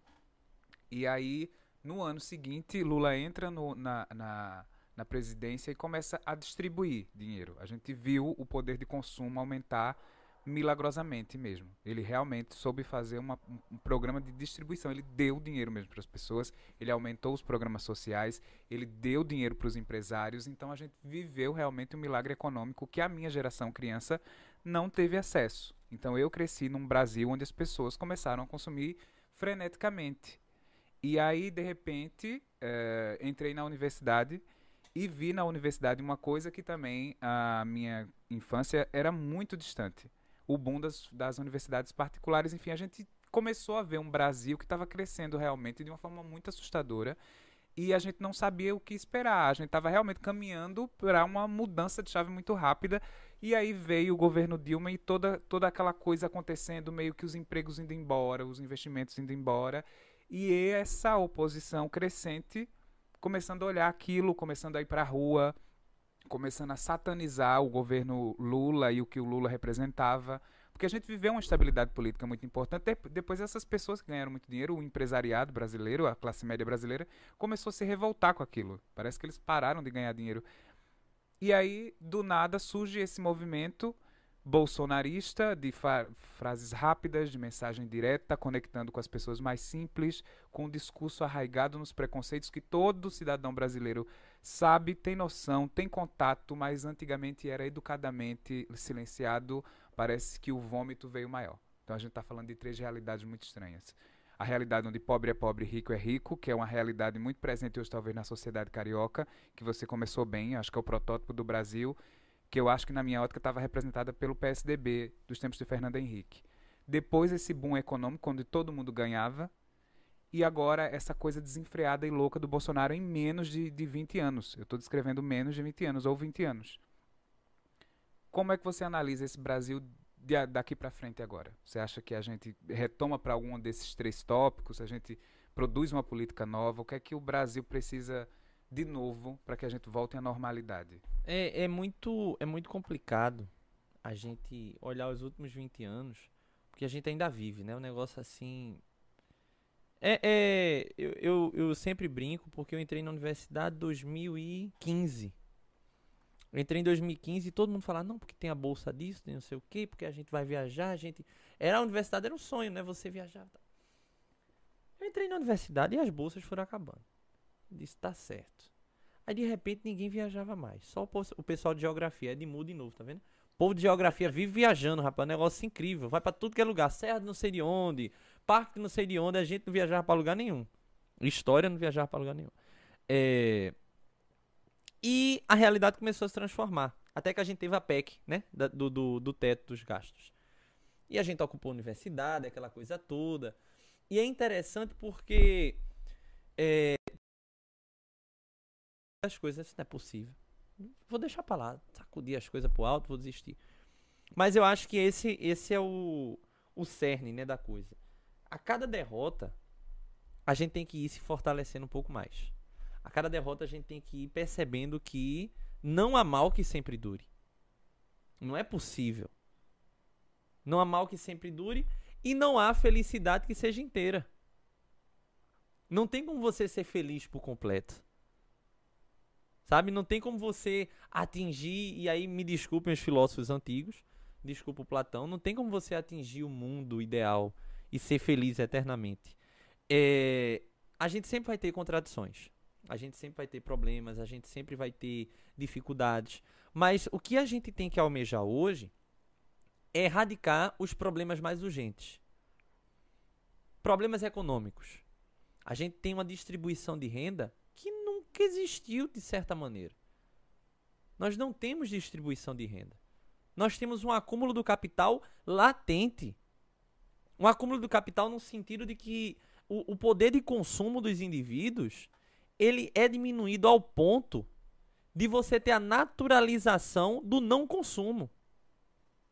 Porque você colocar cabeça de peixe para vender, você colocar pé de, de galinha para vender no supermercado, embaladinho, bonitinho, com preço em cima, é a naturalização do não consumo. Isso aí é o que tem. Consuma aí. Então, é, é, esses são os problemas mais urgentes que a gente tem que resolver no sentido econômico. Procurar uma, uma estabilização econômica. Esse é o primeiro ponto. Porque aí vem, vem as pessoas que dizem: ah, mas o mundo inteiro está em crise. Sim, meu amigo. O capitalismo ele sobrevive na crise. Ele precisa da crise. A pandemia ela não é algo assim, eita, porque eu lembro que no começo da pandemia era engraçado que só. Esse determinismo religioso. Ah, porque nosso Senhor está nos castigando. Porque nossa sociedade está invertendo os valores. Porque o super-homem está beijando homens agora e Deus está muito preocupado com isso. Aí Deus mandou a pandemia. A pandemia é fruto de um processo de globalização desigual. De um processo de globalização onde tu toma banho de água quente no chuveiro que tem Wi-Fi. Bluetooth e Wi-Fi? Bluetooth. Você chega, bota um negocinho lá e o chuveiro shh, escorre a cascata. Parece o, o, o as cataratas do Niágara, você tomando banho ali. Enquanto tem indivíduo que no meio da pandemia não tinha nenhuma torneira para lavar a mão. Então a pandemia, ela é fruto da crise do próprio sistema, da crise estrutural do capital.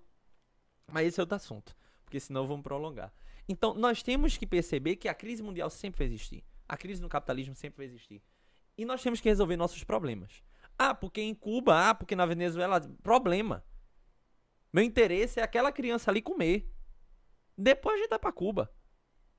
Deve ser um lugar muito interessante, né? Havana. Eu sou doido pra ir pra Havana. Tem as músicas maravilhosas, Buena Vista Social Clube, Omar, Omara Portuonte, se a senhora estiver assistindo hoje, Dona Omara, aí em Havana, em Cuba, parabéns, hoje é aniversário da Dona Omara.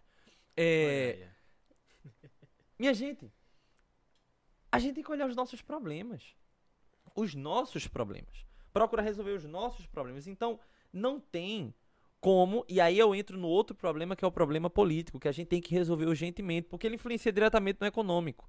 A gente não pode tratar com naturalidade o fato de que existem políticos no Brasil, e aí voltando para o super-homem, que se preocupam mais com o super-homem beijando na boca de outro homem do que com a, uma criança tirando comida de dentro de um, um, um, um carro de lixo. Pô, o cara se preocupou mais com a questão moral dele do que com a questão de vida, de sobrevivência. Sabe quando foi que aconteceu isso no Brasil? Em 63 as pessoas estavam mais, bem mais preocupadas na questão de defesa dos ideários de família, de, de pátria, do que nos camponeses passando fome. E aí a galera da Liga Camponesa era vista como demônio, como representante do comunismo, que matava criancinhas. Só que o que a galera queria no Engenho Galileia, o que a galera queria na Paraíba, era pelo menos poder sobreviver. A sobrevivência nesse ponto, vista como atitude política, é uma coisa natural. O cara só quer sobreviver, ele vai lutar até o fim. Só que aí, essa parcela da sociedade vê isso como uma comunização. Voltamos ao anticomunismo. Então a gente tem um problema político para resolver. E é aí que as instituições têm que funcionar. Por que, que a gente está nessa crise institucional? Porque as instituições elas foram enfraquecidas desde 2015. Uma instituição forte e democrática não iria depor a Dilma Rousseff. Como é que você depõe uma presidente eleita por conta do argumento de pedaladas fiscais e não depõe um presidente que foi indiciado com nove crimes, inclusive de crime contra a humanidade? E tá todo mundo tranquilo. Como é que essa coisa funciona? Então, as instituições elas foram enfraquecidas nesse período. As instituições elas precisam ser fortalecidas. Elas precisam ser revistas. Elas precisam ter o apoio da população. Há, há cinco anos atrás a gente não atacava o STF. A gente não atacava o, o, o TSE. Tem gente que nem sabia a existência do STF. Aí hoje compartilha na corrente do WhatsApp. O STF é feito de comunistas, anarquistas e socialistas. É o Alexandre de Moraes lá na casa dele. Comunista, o Alexandre de Moraes. O Alexandre de Moraes que participou do impeachment da Dilma. Comunista. Entende? Então, essa ideia, essa, essa concepção ideológica do ódio a tudo e a todos tem que ser combatida. Esse é outro problema que a gente tem que resolver. E aí a gente entra em outro problema, e aí trazendo um pouco mais para a minha seara, que é o problema religioso. Nós temos no país, hoje, um fanatismo religioso tão latente que apoia o fanatismo político. A gente não tem como dissociar essas duas coisas. É que é onde ela se apoia, né? Desde Idade Média, né? É, mas hoje, hoje a gente tem. É porque na Idade Média, tu vivia no teu feudo, vivia ali com teus problemas, passando fome, tal, aquela coisa toda, trabalhando, seu feudal. Aí chegava o padre e dizia: olhe, é, milagres. Aí fazia milagre, todo mundo se curava. Aí uma pessoa, para curar todo mundo, aí uma pessoa se curava. Aí eu disse, eita, o padre é verdade, ó. O padre cura mesmo. Então vamos acreditar nele. Você não tinha internet, você não tinha. Não tinha as informações que a gente tem hoje. E é normal a humanidade conviver com essas coisas. Você vai mudando, você vai transformando. Hoje, a gente tem informação. A gente tem informação tudo. Só que esse é o ponto. E aí a gente retorna à Idade Média. Assim como na Idade Média, tinha o cara lá que diz, olha, a Terra é redonda, velho. A Terra ela é redonda, ela não é, não é quadrada, ela não é um, um, um, vão que Um plano. chegou. Puf, caiu, não é, a Terra não é plana. Aí o cara dizia, que conversa? A Terra é, é plana, isso o padre falou. Sempre vai ter o que vai duvidar. Só que hoje, essa ideia de negação, ela é dominante. Então você fala, você chega para a pessoa e diz, olha, aconteceu no Brasil de 1964 a 1985 uma ditadura civil militar. Eu tenho os documentos para provar. Eu tenho esses relatos, eu tenho fotos, eu tenho vídeos. Eu tenho os militares dizendo que era ditadura. Aí o cara vai dizer: "Não, era uma revolução". Por quê? Porque a ideia agora da verdade é uma ideia muito subjetiva. A verdade ela deixa de ter valor. Isso está ligado ao conteúdo religioso também. A partir do momento em que cada. Eu até compartilhei, não sei se tu visse, Henrique também, um texto recentemente, de que a cada momento que passa, nós vamos criando várias Jerusaléns. Cada um com a sua Jerusalém. Jerusalém na Idade Média era o centro do cristianismo, para além de Roma, né? mas era o centro do cristianismo nas cruzadas. Vamos conquistar Jerusalém. Vamos tomar Jerusalém dos infiéis, dos islâmicos, dos judeus. Então se criou no Brasil nos últimos anos, principalmente por meio do neopentecostalismo, mas a Igreja Católica ela também tem sua parcela de contribuição, porque nós temos um movimento conservador na Igreja Católica. Ser católico já é ser conservador. E ser católico conservador, você vê o nível da coisa, né? Então nós temos um movimento conservador na Igreja Católica é, é muito forte, assim como o neopentecostalismo. E qual é a beleza nisso tudo, sociologicamente falando?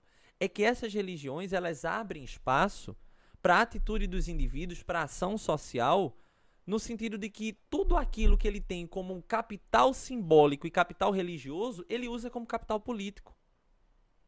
Então não é de se estranhar que você chegue num culto e no culto o pastor esteja dizendo: nós temos que votar neste indivíduo que defende a família, os bons costumes, os valores. E aí você vai ver o indivíduo, o indivíduo apoia a tortura, o indivíduo apoia a pena de morte, o indivíduo apoia a fome dos pobres, o indivíduo é totalmente contrário à família, porque já deve estar no terceiro casamento, eu nem conto mais.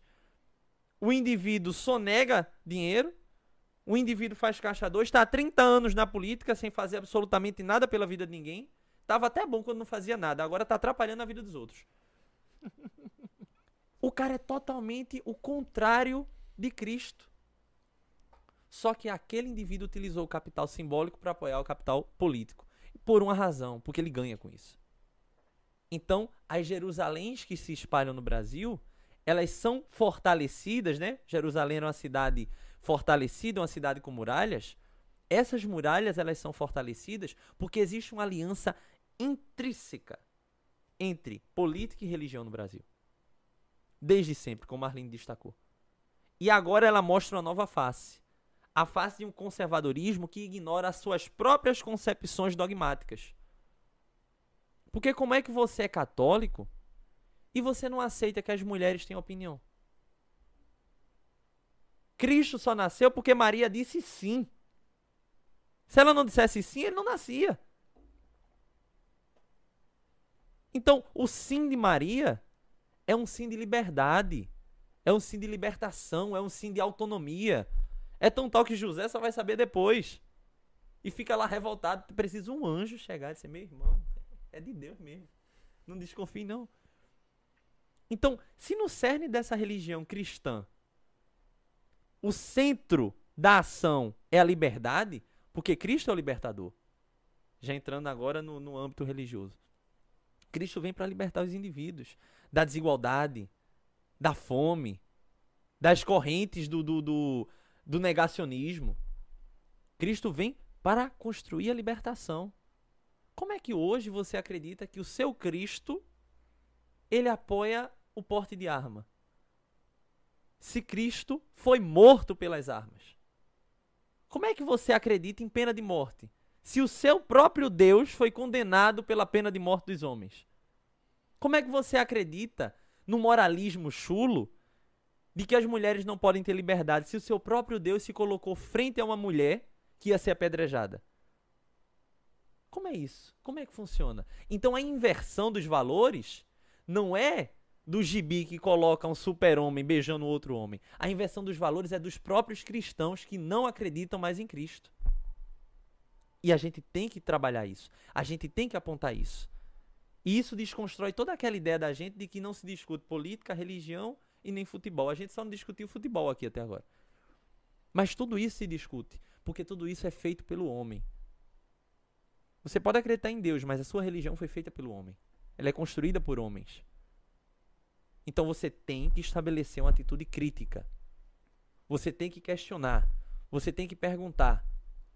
Então a nossa transformação, ela parte futuramente, feita no agora, mas futuramente. Ela parte numa mudança de política econômica, ela parte numa mudança de política ligada às instituições. Então nós temos que ter uma nova visão e uma nova construção das instituições, não no sentido do, do novo que nós conhecemos, mas no sentido do novo baseado na Constituição Federal, a defesa da Constituição Federal, porque a Constituição Federal, as instituições que nós temos e os próprios partidos políticos são fruto de uma constante resistência à ditadura civil-militar. A gente desassocia, né? A gente imagina que nós somos século. Quando bateu assim, 2000 mudou as coisas. Não. Nós somos filhos ainda de um período ditatorial autoritário, mandonista, paternalista. Então, econômico, institucional, prática política e uma transformação no que nós conhecemos como crença. O brasileiro é um indivíduo crente. Quem for governar o país, quem for procurar mudança, ele tem que entender que o brasileiro acredita ele acredita na Nossa Senhora dele, ele acredita no Jesus Cristo lá da igreja protestante, ele acredita nos orixás. Ele acredita. Muitas vezes o cara que é ateu. E aí a gente volta pro Caetano. Caetano diz: Quem é ateu e viu milagres como eu, sabe que os deuses sem Deus não param de cessar. O Caetano é ateu. Ele fez essa música pro Jorge Amado, que é ateu. Mas o Jorge Amado escreveu nos Capitães de Areia a beleza do candomblé escreveu no, no, no Gabriela a beleza da religiosidade baiana. Ateu. Então a gente tem que entender que a religião ela é um fator, nesse país, condicionante para a prática política. Se você não entende que o povo brasileiro é altamente crente, você não compreende como é que se faz política no Brasil. Você precisa acreditar no povo que acredita. Esse é o ponto crucial. Enfim, acabei Olha, me alongando. misericórdia, que é só pancada. daí o chat pra gente suavizar gente. Eu, devo dizer que nessa de contar a história, a gente tá com. Eu já tô pensando aqui num conteúdo exclusivo para nossas multiplataformas com, com o doutor, com o doutor Antunes, que vai ser engraçado. Enfim, então, eu acho que você tem que segurar na nossa segunda Doutor tela. não, doutor só daqui a uns sete anos, por aí. Minha gente, é, Ca- é Caio RSV. Acontecia até antes, ele tá soltando a coisa. Caio, Caio foi nosso, Marcílio estudou com a gente, Souza. pô. Foi, abraço, Caio. Marcílio Souza tá mandando é, positivo. Maria Bethânia. É Maria Bethânia mesmo? Olá, boa tarde, Maria Bethânia. Excelente reflexão, show.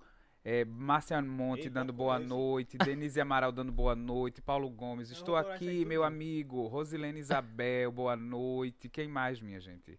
Prof. J. Torres, ou é J. Torre Biólogo. Olha aí, biologia se rendendo.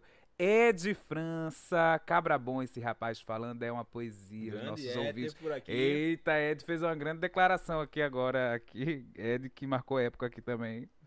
Paulo Gomes, Daniel Paulino, Rai Silva. Tem uma galera aqui, viu? Daniel Paul... é, de novo aqui, tem uns fãs aqui, presidente dos fã-clubes. Eita, poxa, e Ed França segue aqui, olha. Afetividade e laço, sentimento de pertencialismo. Minha gente, o chat hoje bombou. É. Minha gente. Minha mãe tá aí, comida. Minha mãe, minha tia, meu tio, tá a família toda aí. um Abraço povo aí, pra vai. família. Eita, que bom, tô feliz aqui, porque hoje tudo aconteceu. Vocês sabem, né, que tudo aconteceu. Gente, continua comentando, depois Netflix Ah, vai bater na depois porta manda o link pro documentar isso. pessoal, isso. virou uma aula. Ai, Jesus, e aí já são 10 horas da noite e eu tô com tanta tristeza de, de ter que se encaminhar pro final, Arlindo. A gente breve vai ver esse cabo aí sentando em Brasília. Rapaz. Já viu, na verdade, né? Já viu, Já só não viu. foi onde deveria. Eu acho que ele deveria fazer o que a gente tava falando na hora que deu burnout aí, dos, dos coisas temáticos, porque fazia tanto tempo que eu tinha que eu tinha estado em uma aula, sabe? Tinha me abastecido de conhecimento, assim, me deu um, muito saudo- saudosismo. E você vê que não é um negócio pesado. Não, e É um ele negócio que é compreensível. Não, de verdade mesmo, sem, sem bajulação nenhuma. É um negócio que dá pra se compreender, entendeu? a cara dele. Não é pesado, cara não. grande? Fome, crise. Não, Não é pesado. pesado. Não, cara. Eu Pesado entendi, digo eu assim, De entendi. receber a informação, Sim. sabe? Que você olha pra realidade do Brasil, é isso. Não tem como se distorcer. Por mais que eu me coloque talvez como uma pessoa mais pautada à direita, é, não dá pra se olhar pra um negócio desse e dizer, não, não existe. De partido negacionismo. Isso aí é mentira tua. Emanuel tá aqui. É porque é de doido. direita ou de esquerda você tem que ter bom senso. É porque, na verdade, antes de você ser, se configurar como esquerda ou direita, você é ser humano, né, bicho? Então, Sim. ser humano que come, que é ser fisiológico, que, enfim. É todo esse, esse burnout aí, né? Rede de burnout. Tu vai sair daqui com esse negócio do Gente, juiz, não percam a Burnout. nossa segunda tela, porque hoje vai ter a nossa primeira esquete de humor, que eu vou botar até Arlindo pra ser ator. Tá. Então, assim, não percam a o que nossa que segunda espera, tela. Vai ser muito Cadê? engraçado. Vai perguntar o signo do rapaz, não? Qual o seu signo? Peixes. Eita, Presta ou não presta? é um eterno Que eu não sofredor. entendi. É um Eu eterno também não. sofredor. Eu só sei porque me disseram. Olha, Agora peixes aí- é um signo eterno sofredor, rei das águas, dos cardumes, só gosta de trabalhar no coletivo, Aí, ó. sofre por amor, Ei. acredita no amor, acredita no mundo possível, acredita na utopia de, de Mário Sérgio Cortella, a utopia é a linha do horizonte. e é sobre utopia que a gente também quer se. Enfim, deixe sua, sua última mensagem para marcar esse, esse podcast. Que tudo deu errado e tudo deu certo nessa mensagem tão necessária para tempos tão Mas eu, ca- eu acho que o tão dar errado foi o que fez dar certo. É, de o que Não, olha, no final dá tudo certo. Ele é No é esperançoso, Jesus. Minha Nossa Senhora. É, no final é porque assim, ah, tá dando errado. Não, pô, tá não. É Mas o processo. antes, da mensagem política, final, eu quero fazer um break news aqui. Olha, veja só, Randolfo Rodrigues, que eu fiquei com isso na cabeça, que era para ele perguntar, mas na, na, na correria. Randolfo Rodrigues, antes da CPI da Covid, ele estava sendo lançado, que eu agora quero trabalhar com notícias. Estava sendo lançado, trabalhando uma pré-candidatura à presidência da República. Conte um pouquinho pra gente agora, uma curiosidade jornalística.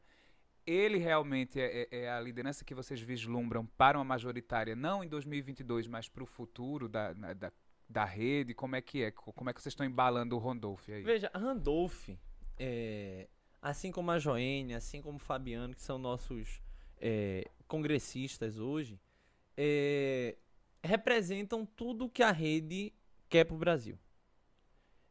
Joênia é a primeira deputada indígena da história do Brasil, primeira mulher indígena a ocupar uma cadeira do, do, da Câmara dos Deputados.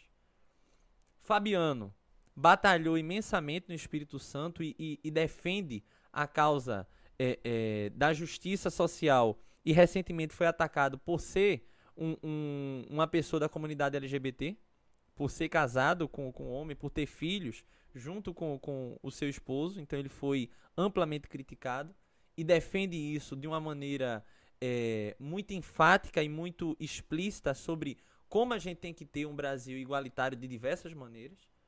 E o Randolph é aquela pessoa, um historiador, então, né, estamos em boas mãos. É, historiador e, e, e, dedicado 24 horas, eu acho aquele homem extraordinário. A forma como ele, como ele atua e a forma como ele defende o Estado Democrático de Direito é, poucos congressistas o fazem. Então o Randolph ele tem um, um, uma conduta tanto política quanto uma conduta moral de uma, de uma solidez imensa.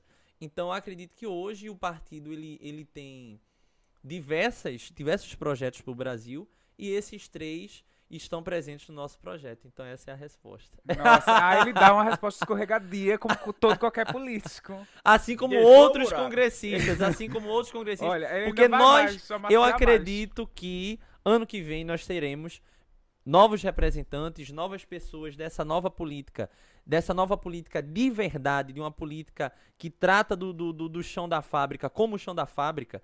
É, teremos novos representantes e a gente vai construir algo muito importante no, no, no Congresso Nacional, nas, nas assembleias né, legislativas é, nos estados e espero que nós saiamos do, do, de 2022, partidariamente falando, com o triplo da força que a gente tem interna.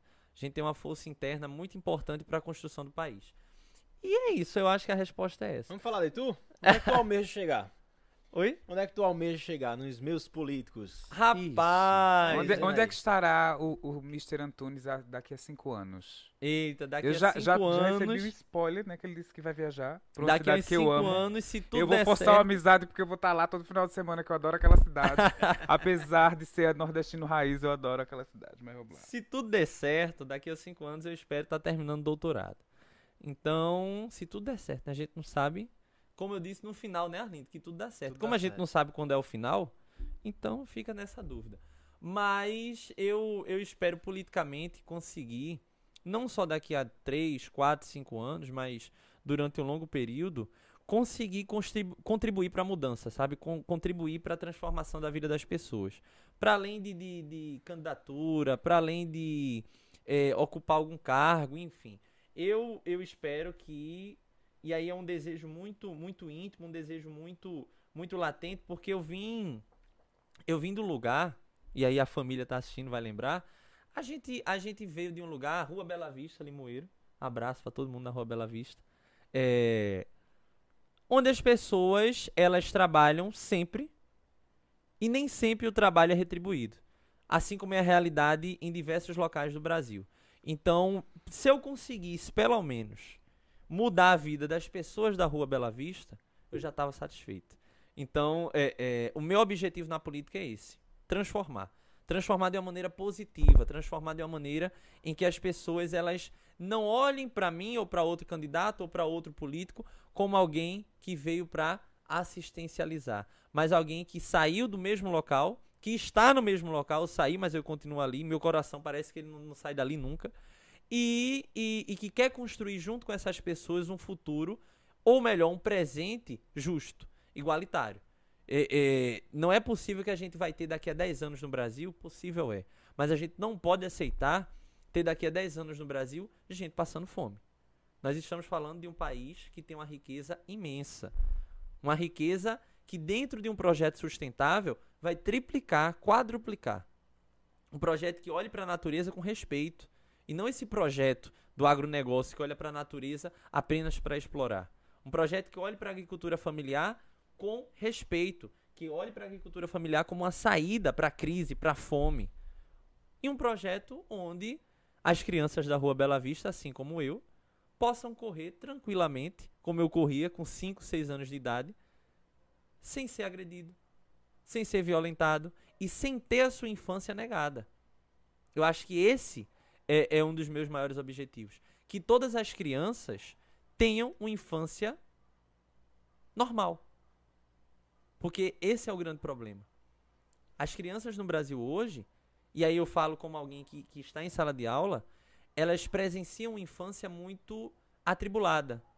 Não normal que todos vão ter a mesma infância, mas normal no sentido de que quando você vá trabalhar com a sua mãe, como aconteceu com o menino Miguel, você não caia de um prédio e morra.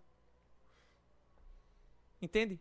Então, a política ela tem que servir para isso para fazer com que as crianças não tenham esperança no político ou tenham esperança na, no, na bandeira do Brasil que canta Eu te amo, meu Brasil. Não, para quê? Para que isso? Para que esse fingimento? Que elas tenham esperança nelas. Que elas olhem para elas e, poxa, eu posso conseguir. Quase que eu engoli o microfone agora. Que eu possa, eu possa sair daqui, transformar a minha vida, transformar a vida da minha família, transformar a vida das pessoas. Então, o que eu almejo, para além de todas as coisas, é que a gente construa uma identidade coletiva de solidariedade. Solidariedade não no sentido weberiano da coisa orgânica, em que você faz as coisas para mim, eu faço as coisas para você, porque nós dependemos um do outro. Mas que nós façamos as coisas pensando numa regra geral, de que ninguém mais passe por injustiça, por desigualdade e viva num país amplamente abismado. Um país onde a gente tem alguém aqui que anda de carro, que se diverte, que viaja todo final de semana, e a gente tem alguém aqui que não sabe o que é que vai comer amanhã. E muitas vezes essas pessoas moram no mesmo bairro. Entende? Por isso que eu falei da minha rua Bela Vista que eu não saí e não saio nunca. Porque essa desigualdade não pode existir nem lá, não pode existir na Serra do Cristo Redentor, não pode existir é, é, nas, nas vilas, não pode existir nos condomínios de Limoeiro, não pode. A gente tem uma cidade, e aí me alongando um pouquinho, desculpe, mas a gente tem uma cidade, e aí falando de Limoeiro explicitamente, que é cortada por um rio, Capibaribe. Pá. João Cabral de Melo Neto, quando escreveu sobre, sobre o rio, aí ele fala que Limoeiro tem é, é feita por muitas pedras e tem uma das igrejas mais feias que ele já viu na vida dele. Ele coloca isso no texto. Tá. Discordo de João Cabral. Me desculpe, João Cabral. Não sei se tá ali, tá aqui, não sei. Enfim. e quando ele, quando ele descreve o rio, ele fala do rio de uma maneira muito humana. Ele vai humanizar o rio. O rio ele transpassa. Se o rio é humano e ele passa por Limoeiro, ele vê duas cidades. Ele vê a cidade das crianças, dos jovens, dos adultos, perspectiva não tem um, um, uma perspectiva de, de, de, mudança, de transformação. Porque eles olham para o próprio rio e o rio está poluído, o rio está destruído. Eles olham para a escola, a escola não tem assistência. Chegam no hospital, o hospital está sobrevivendo, não está não tá ali como deveria estar, mas está aos trancos e barrancos.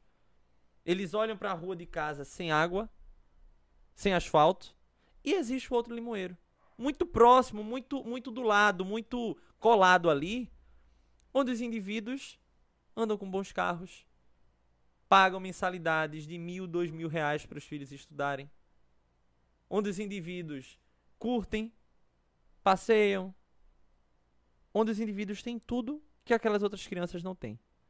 Então, se a gente tem um rio cortando a cidade e a gente tem pontes que ligam os dois lados da cidade, ou essas pontes ligam a mesma cidade, ou se derrubam as pontes.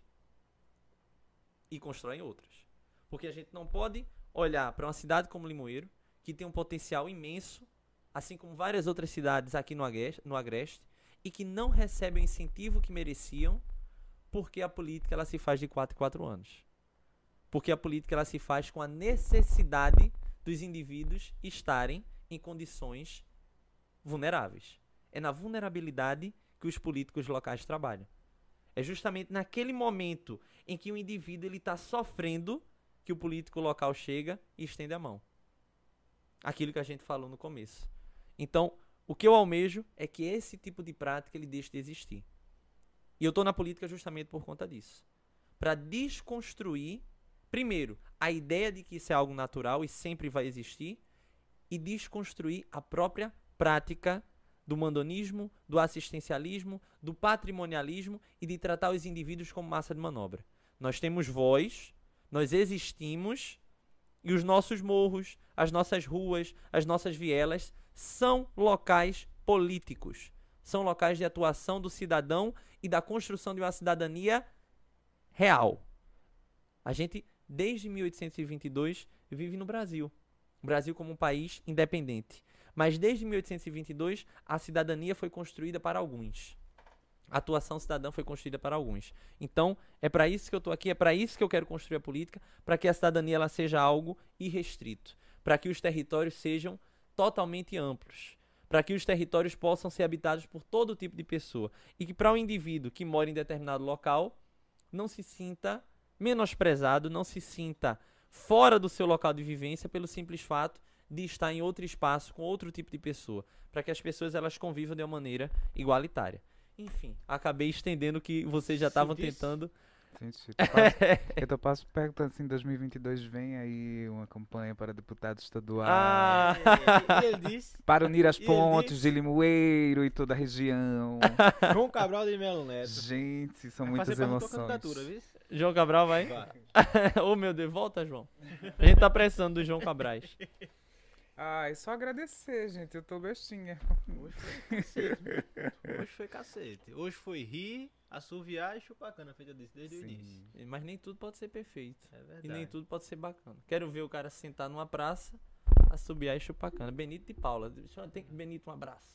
Eu acho que todo mundo tá assistindo a gente hoje. Benito, João Cabral. Tá, rapaz, a grande referência aqui, a grande liberdade do povo brasileiro aqui presente. O Tengo Lancaster prevendo o futuro dessa nação, ao lado do futuro da nação, olha aí, ó. Não, nós somos o futuro. Por isso que eu disse a você, não, não acredito em política. E aí uma mensagem pros jovens. Não acredito, não tem representante, é muito antigo. Seja você a política.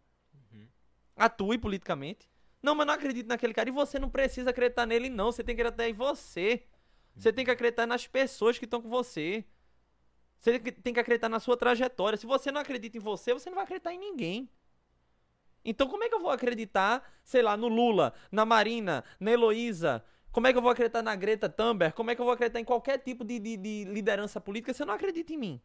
É uma questão subjetiva. Você tem que acreditar em você. E acreditar que você tem algo para contribuir. Porque todo mundo tem algo para contribuir. Ah, não, não- eu não tenho talento em nada. Tem. Claro que tem. Todo mundo tem talento. E a sala de aula serve para isso. Arlindo conviveu comigo, outras pessoas que devem estar assistindo. Nossas salas de aulas, elas têm que despertar o talento das pessoas. As pessoas têm que se sentirem confortáveis para dizer, poxa, eu sei fazer isso. Ah, na primeira deu errado, na segunda deu errado, mas eu sei fazer isso. Tem que saber fazer. Porque a gente não tá aqui pra passear, pra olhar o tempo, pra ver as pessoas passando fome, é assim mesmo. Não. A gente tá aqui pra dizer, não é assim. Não pode ser assim. Aí, Manuel, mas vai ficar gritando aí o dia todo. É. Até morrer. Se não, pra que existe a vida? Enfim. Toda vez que vocês vão tentar acabar, eu seguro. Não, não, muito pelo contrário, bicho. gente, é muita. Oi, falando até. É muita, são muitas emoções. Tá emocionado hoje. São muitas Tá emoções. emocionado hoje. É isto. E vamos agora produzir nossos conteúdos para serem jogados na segunda tela dos nossos Tengolengo Cast. Lembrando, se você está aí preocupado que pegou no final, pegou no começo, daqui a pouco tem só as nossas lindas vozes no nosso Spotify, Tengolengo Cast, para quem gosta de imagem, para Não, de ontem pra hoje deu uma agonia na rede social. Aline, como é que eu faço pra assistir de novo? Eu não sei o que, ô danado. Eu- Minha eu- eu gente, story Spotify tá aí. Quer ver com imagem? Fica no YouTube. Cadê Temos, lançamos finalmente o nosso canal de cortes. Inclusive, o embaixador do nosso canal de cortes é o nosso querido Ed França, que deve estar nos assistindo. Tem, já tem muitos cortes dele lá. Então, se você não tem paciência de ver um Polêmicos. papo de três horas, vá no nosso canal de cortes, que ele vai ser alimentado diariamente com muitas pílulas interessantes. Pra você mandar no grupo da família, com respostas rápidas pra muita coisa. Pra entendeu? atender a todo mundo. TikTok também, pra você dar, dar TikTok com coisa tá- muito chique. Inclusive o TikTok de hoje vai ser muito engraçado. E é isso, né, minha gente? Sextou, sextou com muitas facadas no peito. De verdades. De verdades que não são nada secretas do nosso querido. Do nosso querido Emanuel. Ele já tem nome de espírito Escancarou de tudo. luz. Minha gente, eu Gostei. só queria agradecer o espaço. Eu acho que Arlindo, junto com, com o Henrique, que ideia maravilhosa. A gente tem que ter isso. É um espaço livre, é um espaço que, que é diferente de muitos outros espaços. Agradecer ao meu amigo Ed França, que, que fez isso aqui França, maravilhosamente. nosso embaixador. É, de França. Inclusive, ele sabe disso, eu já falei pra isso, mas muito do que eu sei em sala de aula foi graças a ele também. O engraçado é que a gente se encontrou, Ed sabe, a, a história é muito boa, depois eu conto. Na sala de aula e tal, e aí ele começou a me dar carona, Recife Limoeiro. Recife Limoeiro. E aí a gente ia conversando, batendo papo, não sei o quê. 5 horas da manhã, bicho. É Ed saindo do Recife, eu falando no pé do VD, desse é mesmo jeitinho. E Ed. Cala a boca. Dirigindo ali, como quem sempre vai, sabe? Mas nunca chega, meu irmão. Esse cara não se cala. Então, assim, Ed França é um exemplo de professor. Um exemplo, assim, extraordinário de uma dedicação incrível. É um negócio, assim. eu, eu, eu gostava de sempre pegar aula depois de Ed. Porque aí eu tirava foto apagando o quadro. E mandava pra ele, só olha, Tu escrevesse, mas eu tô apagando, viu? É, alguma coisa eu tenho que fazer para participar desse processo. Então, assim, é de França. E para as duas professoras, mandar um abraço, que são as professoras da minha vida, minha mãe e minha tia, que foram as que, que me ensinaram, mostraram o que é ser professor. Eu não seria professor se não fossem elas duas. Que são professores até hoje, né? Estão na sala. A gente nunca deixa, é um, é um cargo vitalício. Mas minha mãe e minha tia que estão na sala de aula até hoje, batalhando por uma educação igualitária, né? Eu acho que a palavra é essa, igualdade. A gente não pode ter desigualdade. Se a gente tem igualdade, a gente tem tudo. O resto a gente resolve. Sabe? Se a gente tem igualdade, quando a gente for pro forró, Arlindo, a gente não vai ter o cara lá no camarote tomando o uísque dele de 300 reais e o cara embaixo com o pé cheio de lama no São João de Limoeiro, que eu já passei por isso. Já voltei pra casa com lama no pescoço, com lama até a- a- o joelho, dançando forró, tentando curtir, mas não pode curtir do jeito que queria, porque é desigual. Aí que entra a questão da, da a, como a cultura, a própria cultura, ela mostra a estratificação, né? O cara tá lá no camarote de boa e o cara ali embaixo se lascando, se remoendo, chuva batendo e, e gente derrubando bebida em você, aquela agonia, mas você quer se divertir. Gente, Mas eu estou aqui que- passado com essa analogia socialista do forró atual. eu juro que a gente está fazendo história, Arlindo. É a ideia do Tengo Lengo, pô. Meu É por isso Deus do céu, alguém fez uma analogia assim. social do forró. Eu, eu tô adorando. Isso É isso tá que quando dá aquela sendo paradinha um aqui, celeiro de, de novos conceitos e estudos. pra conseguir fazer essa analogia do todo eu acho que realmente até o YouTube tava com medo desse, desse ser transformador revolucionário Olha e aí, começou o a, a dar os barratos. Gente, o afrontoso. O afronto. é isso. Aplausos de pé, né, Arlindo? que é isso, rapaz? Que é isso? Valeu, Valeu gente. Vamos para segundas, terceiras, quarta tela. E eu vou voltar pra. A gente vai trazer aqui novamente Enem, porque eu lembro que Enem ano passado foi um, um rebuliço um pouquinho com a. Principalmente a prova de história, né? Ciências humanas, na verdade. Bora botar aqui pra trazer ele novamente? Pós-Enem? Pós Enem. Vamos Não, um eu pós-Enem. queria- Não, e ele tem que vir para os podcasts temáticos. Eu quero saber Vamos o marcar um podcast de pós-Enem. Coronel polêmica Eu queria-. Eu, Eu queria somente, tudo. eu queria somente divulgar, o pessoal que tá em casa vai fazer nem. Eu tô ofertando essa semana, dia 2, 3 e 4. São revisões gratuitas. Lá no, no Google Meet, né? Você, você entra lá no meu perfil do Instagram, emanuel.antunes18. Você tem lá um, um link no, no- na bio, você clica, entra direto no grupo do WhatsApp. Então você vai estar lá, a gente vai revisar história moderna, história contemporânea, história contemporânea não, história moderna, eh, Brasil republicano e história medieval. São três dias. Aulas gratuitas à noite, sete horas. Então quem quiser participar, apareçam lá, seis horas da noite, desculpa. Apareçam lá que vai estar lá a aula disponível. Eu falando pra vocês. Eu vou aparecer lá. Eu também vou fazer. eu vou, que eu mas- adoro o Brasil. E é- vamos é marcar, vamos marcar pra republicano. conversar sobre a prova. A prova do Enem é aquela coisa, né? Todo ano É resenhosa. tu- tu Aí eu quero dessecar aqui a prova do Enem, que sempre tem umas coisas muito interessantes todo pra se debater. Não tem história? Claro que tem, minha gente. A prova é interdisciplinar. interdisciplinar quer dizer que tem todas, só que juntas. Só que o povo quer que apareça assim, questão 1 de história. Não. Né? Não, não funciona desse jeito. Não funciona. E boa prova, todo mundo for fazer Enem. Vai dar tudo certo. No final, o quê? E o pós-prova tá Dá aqui. tudo vai dar certo. tudo Final, certo. tudo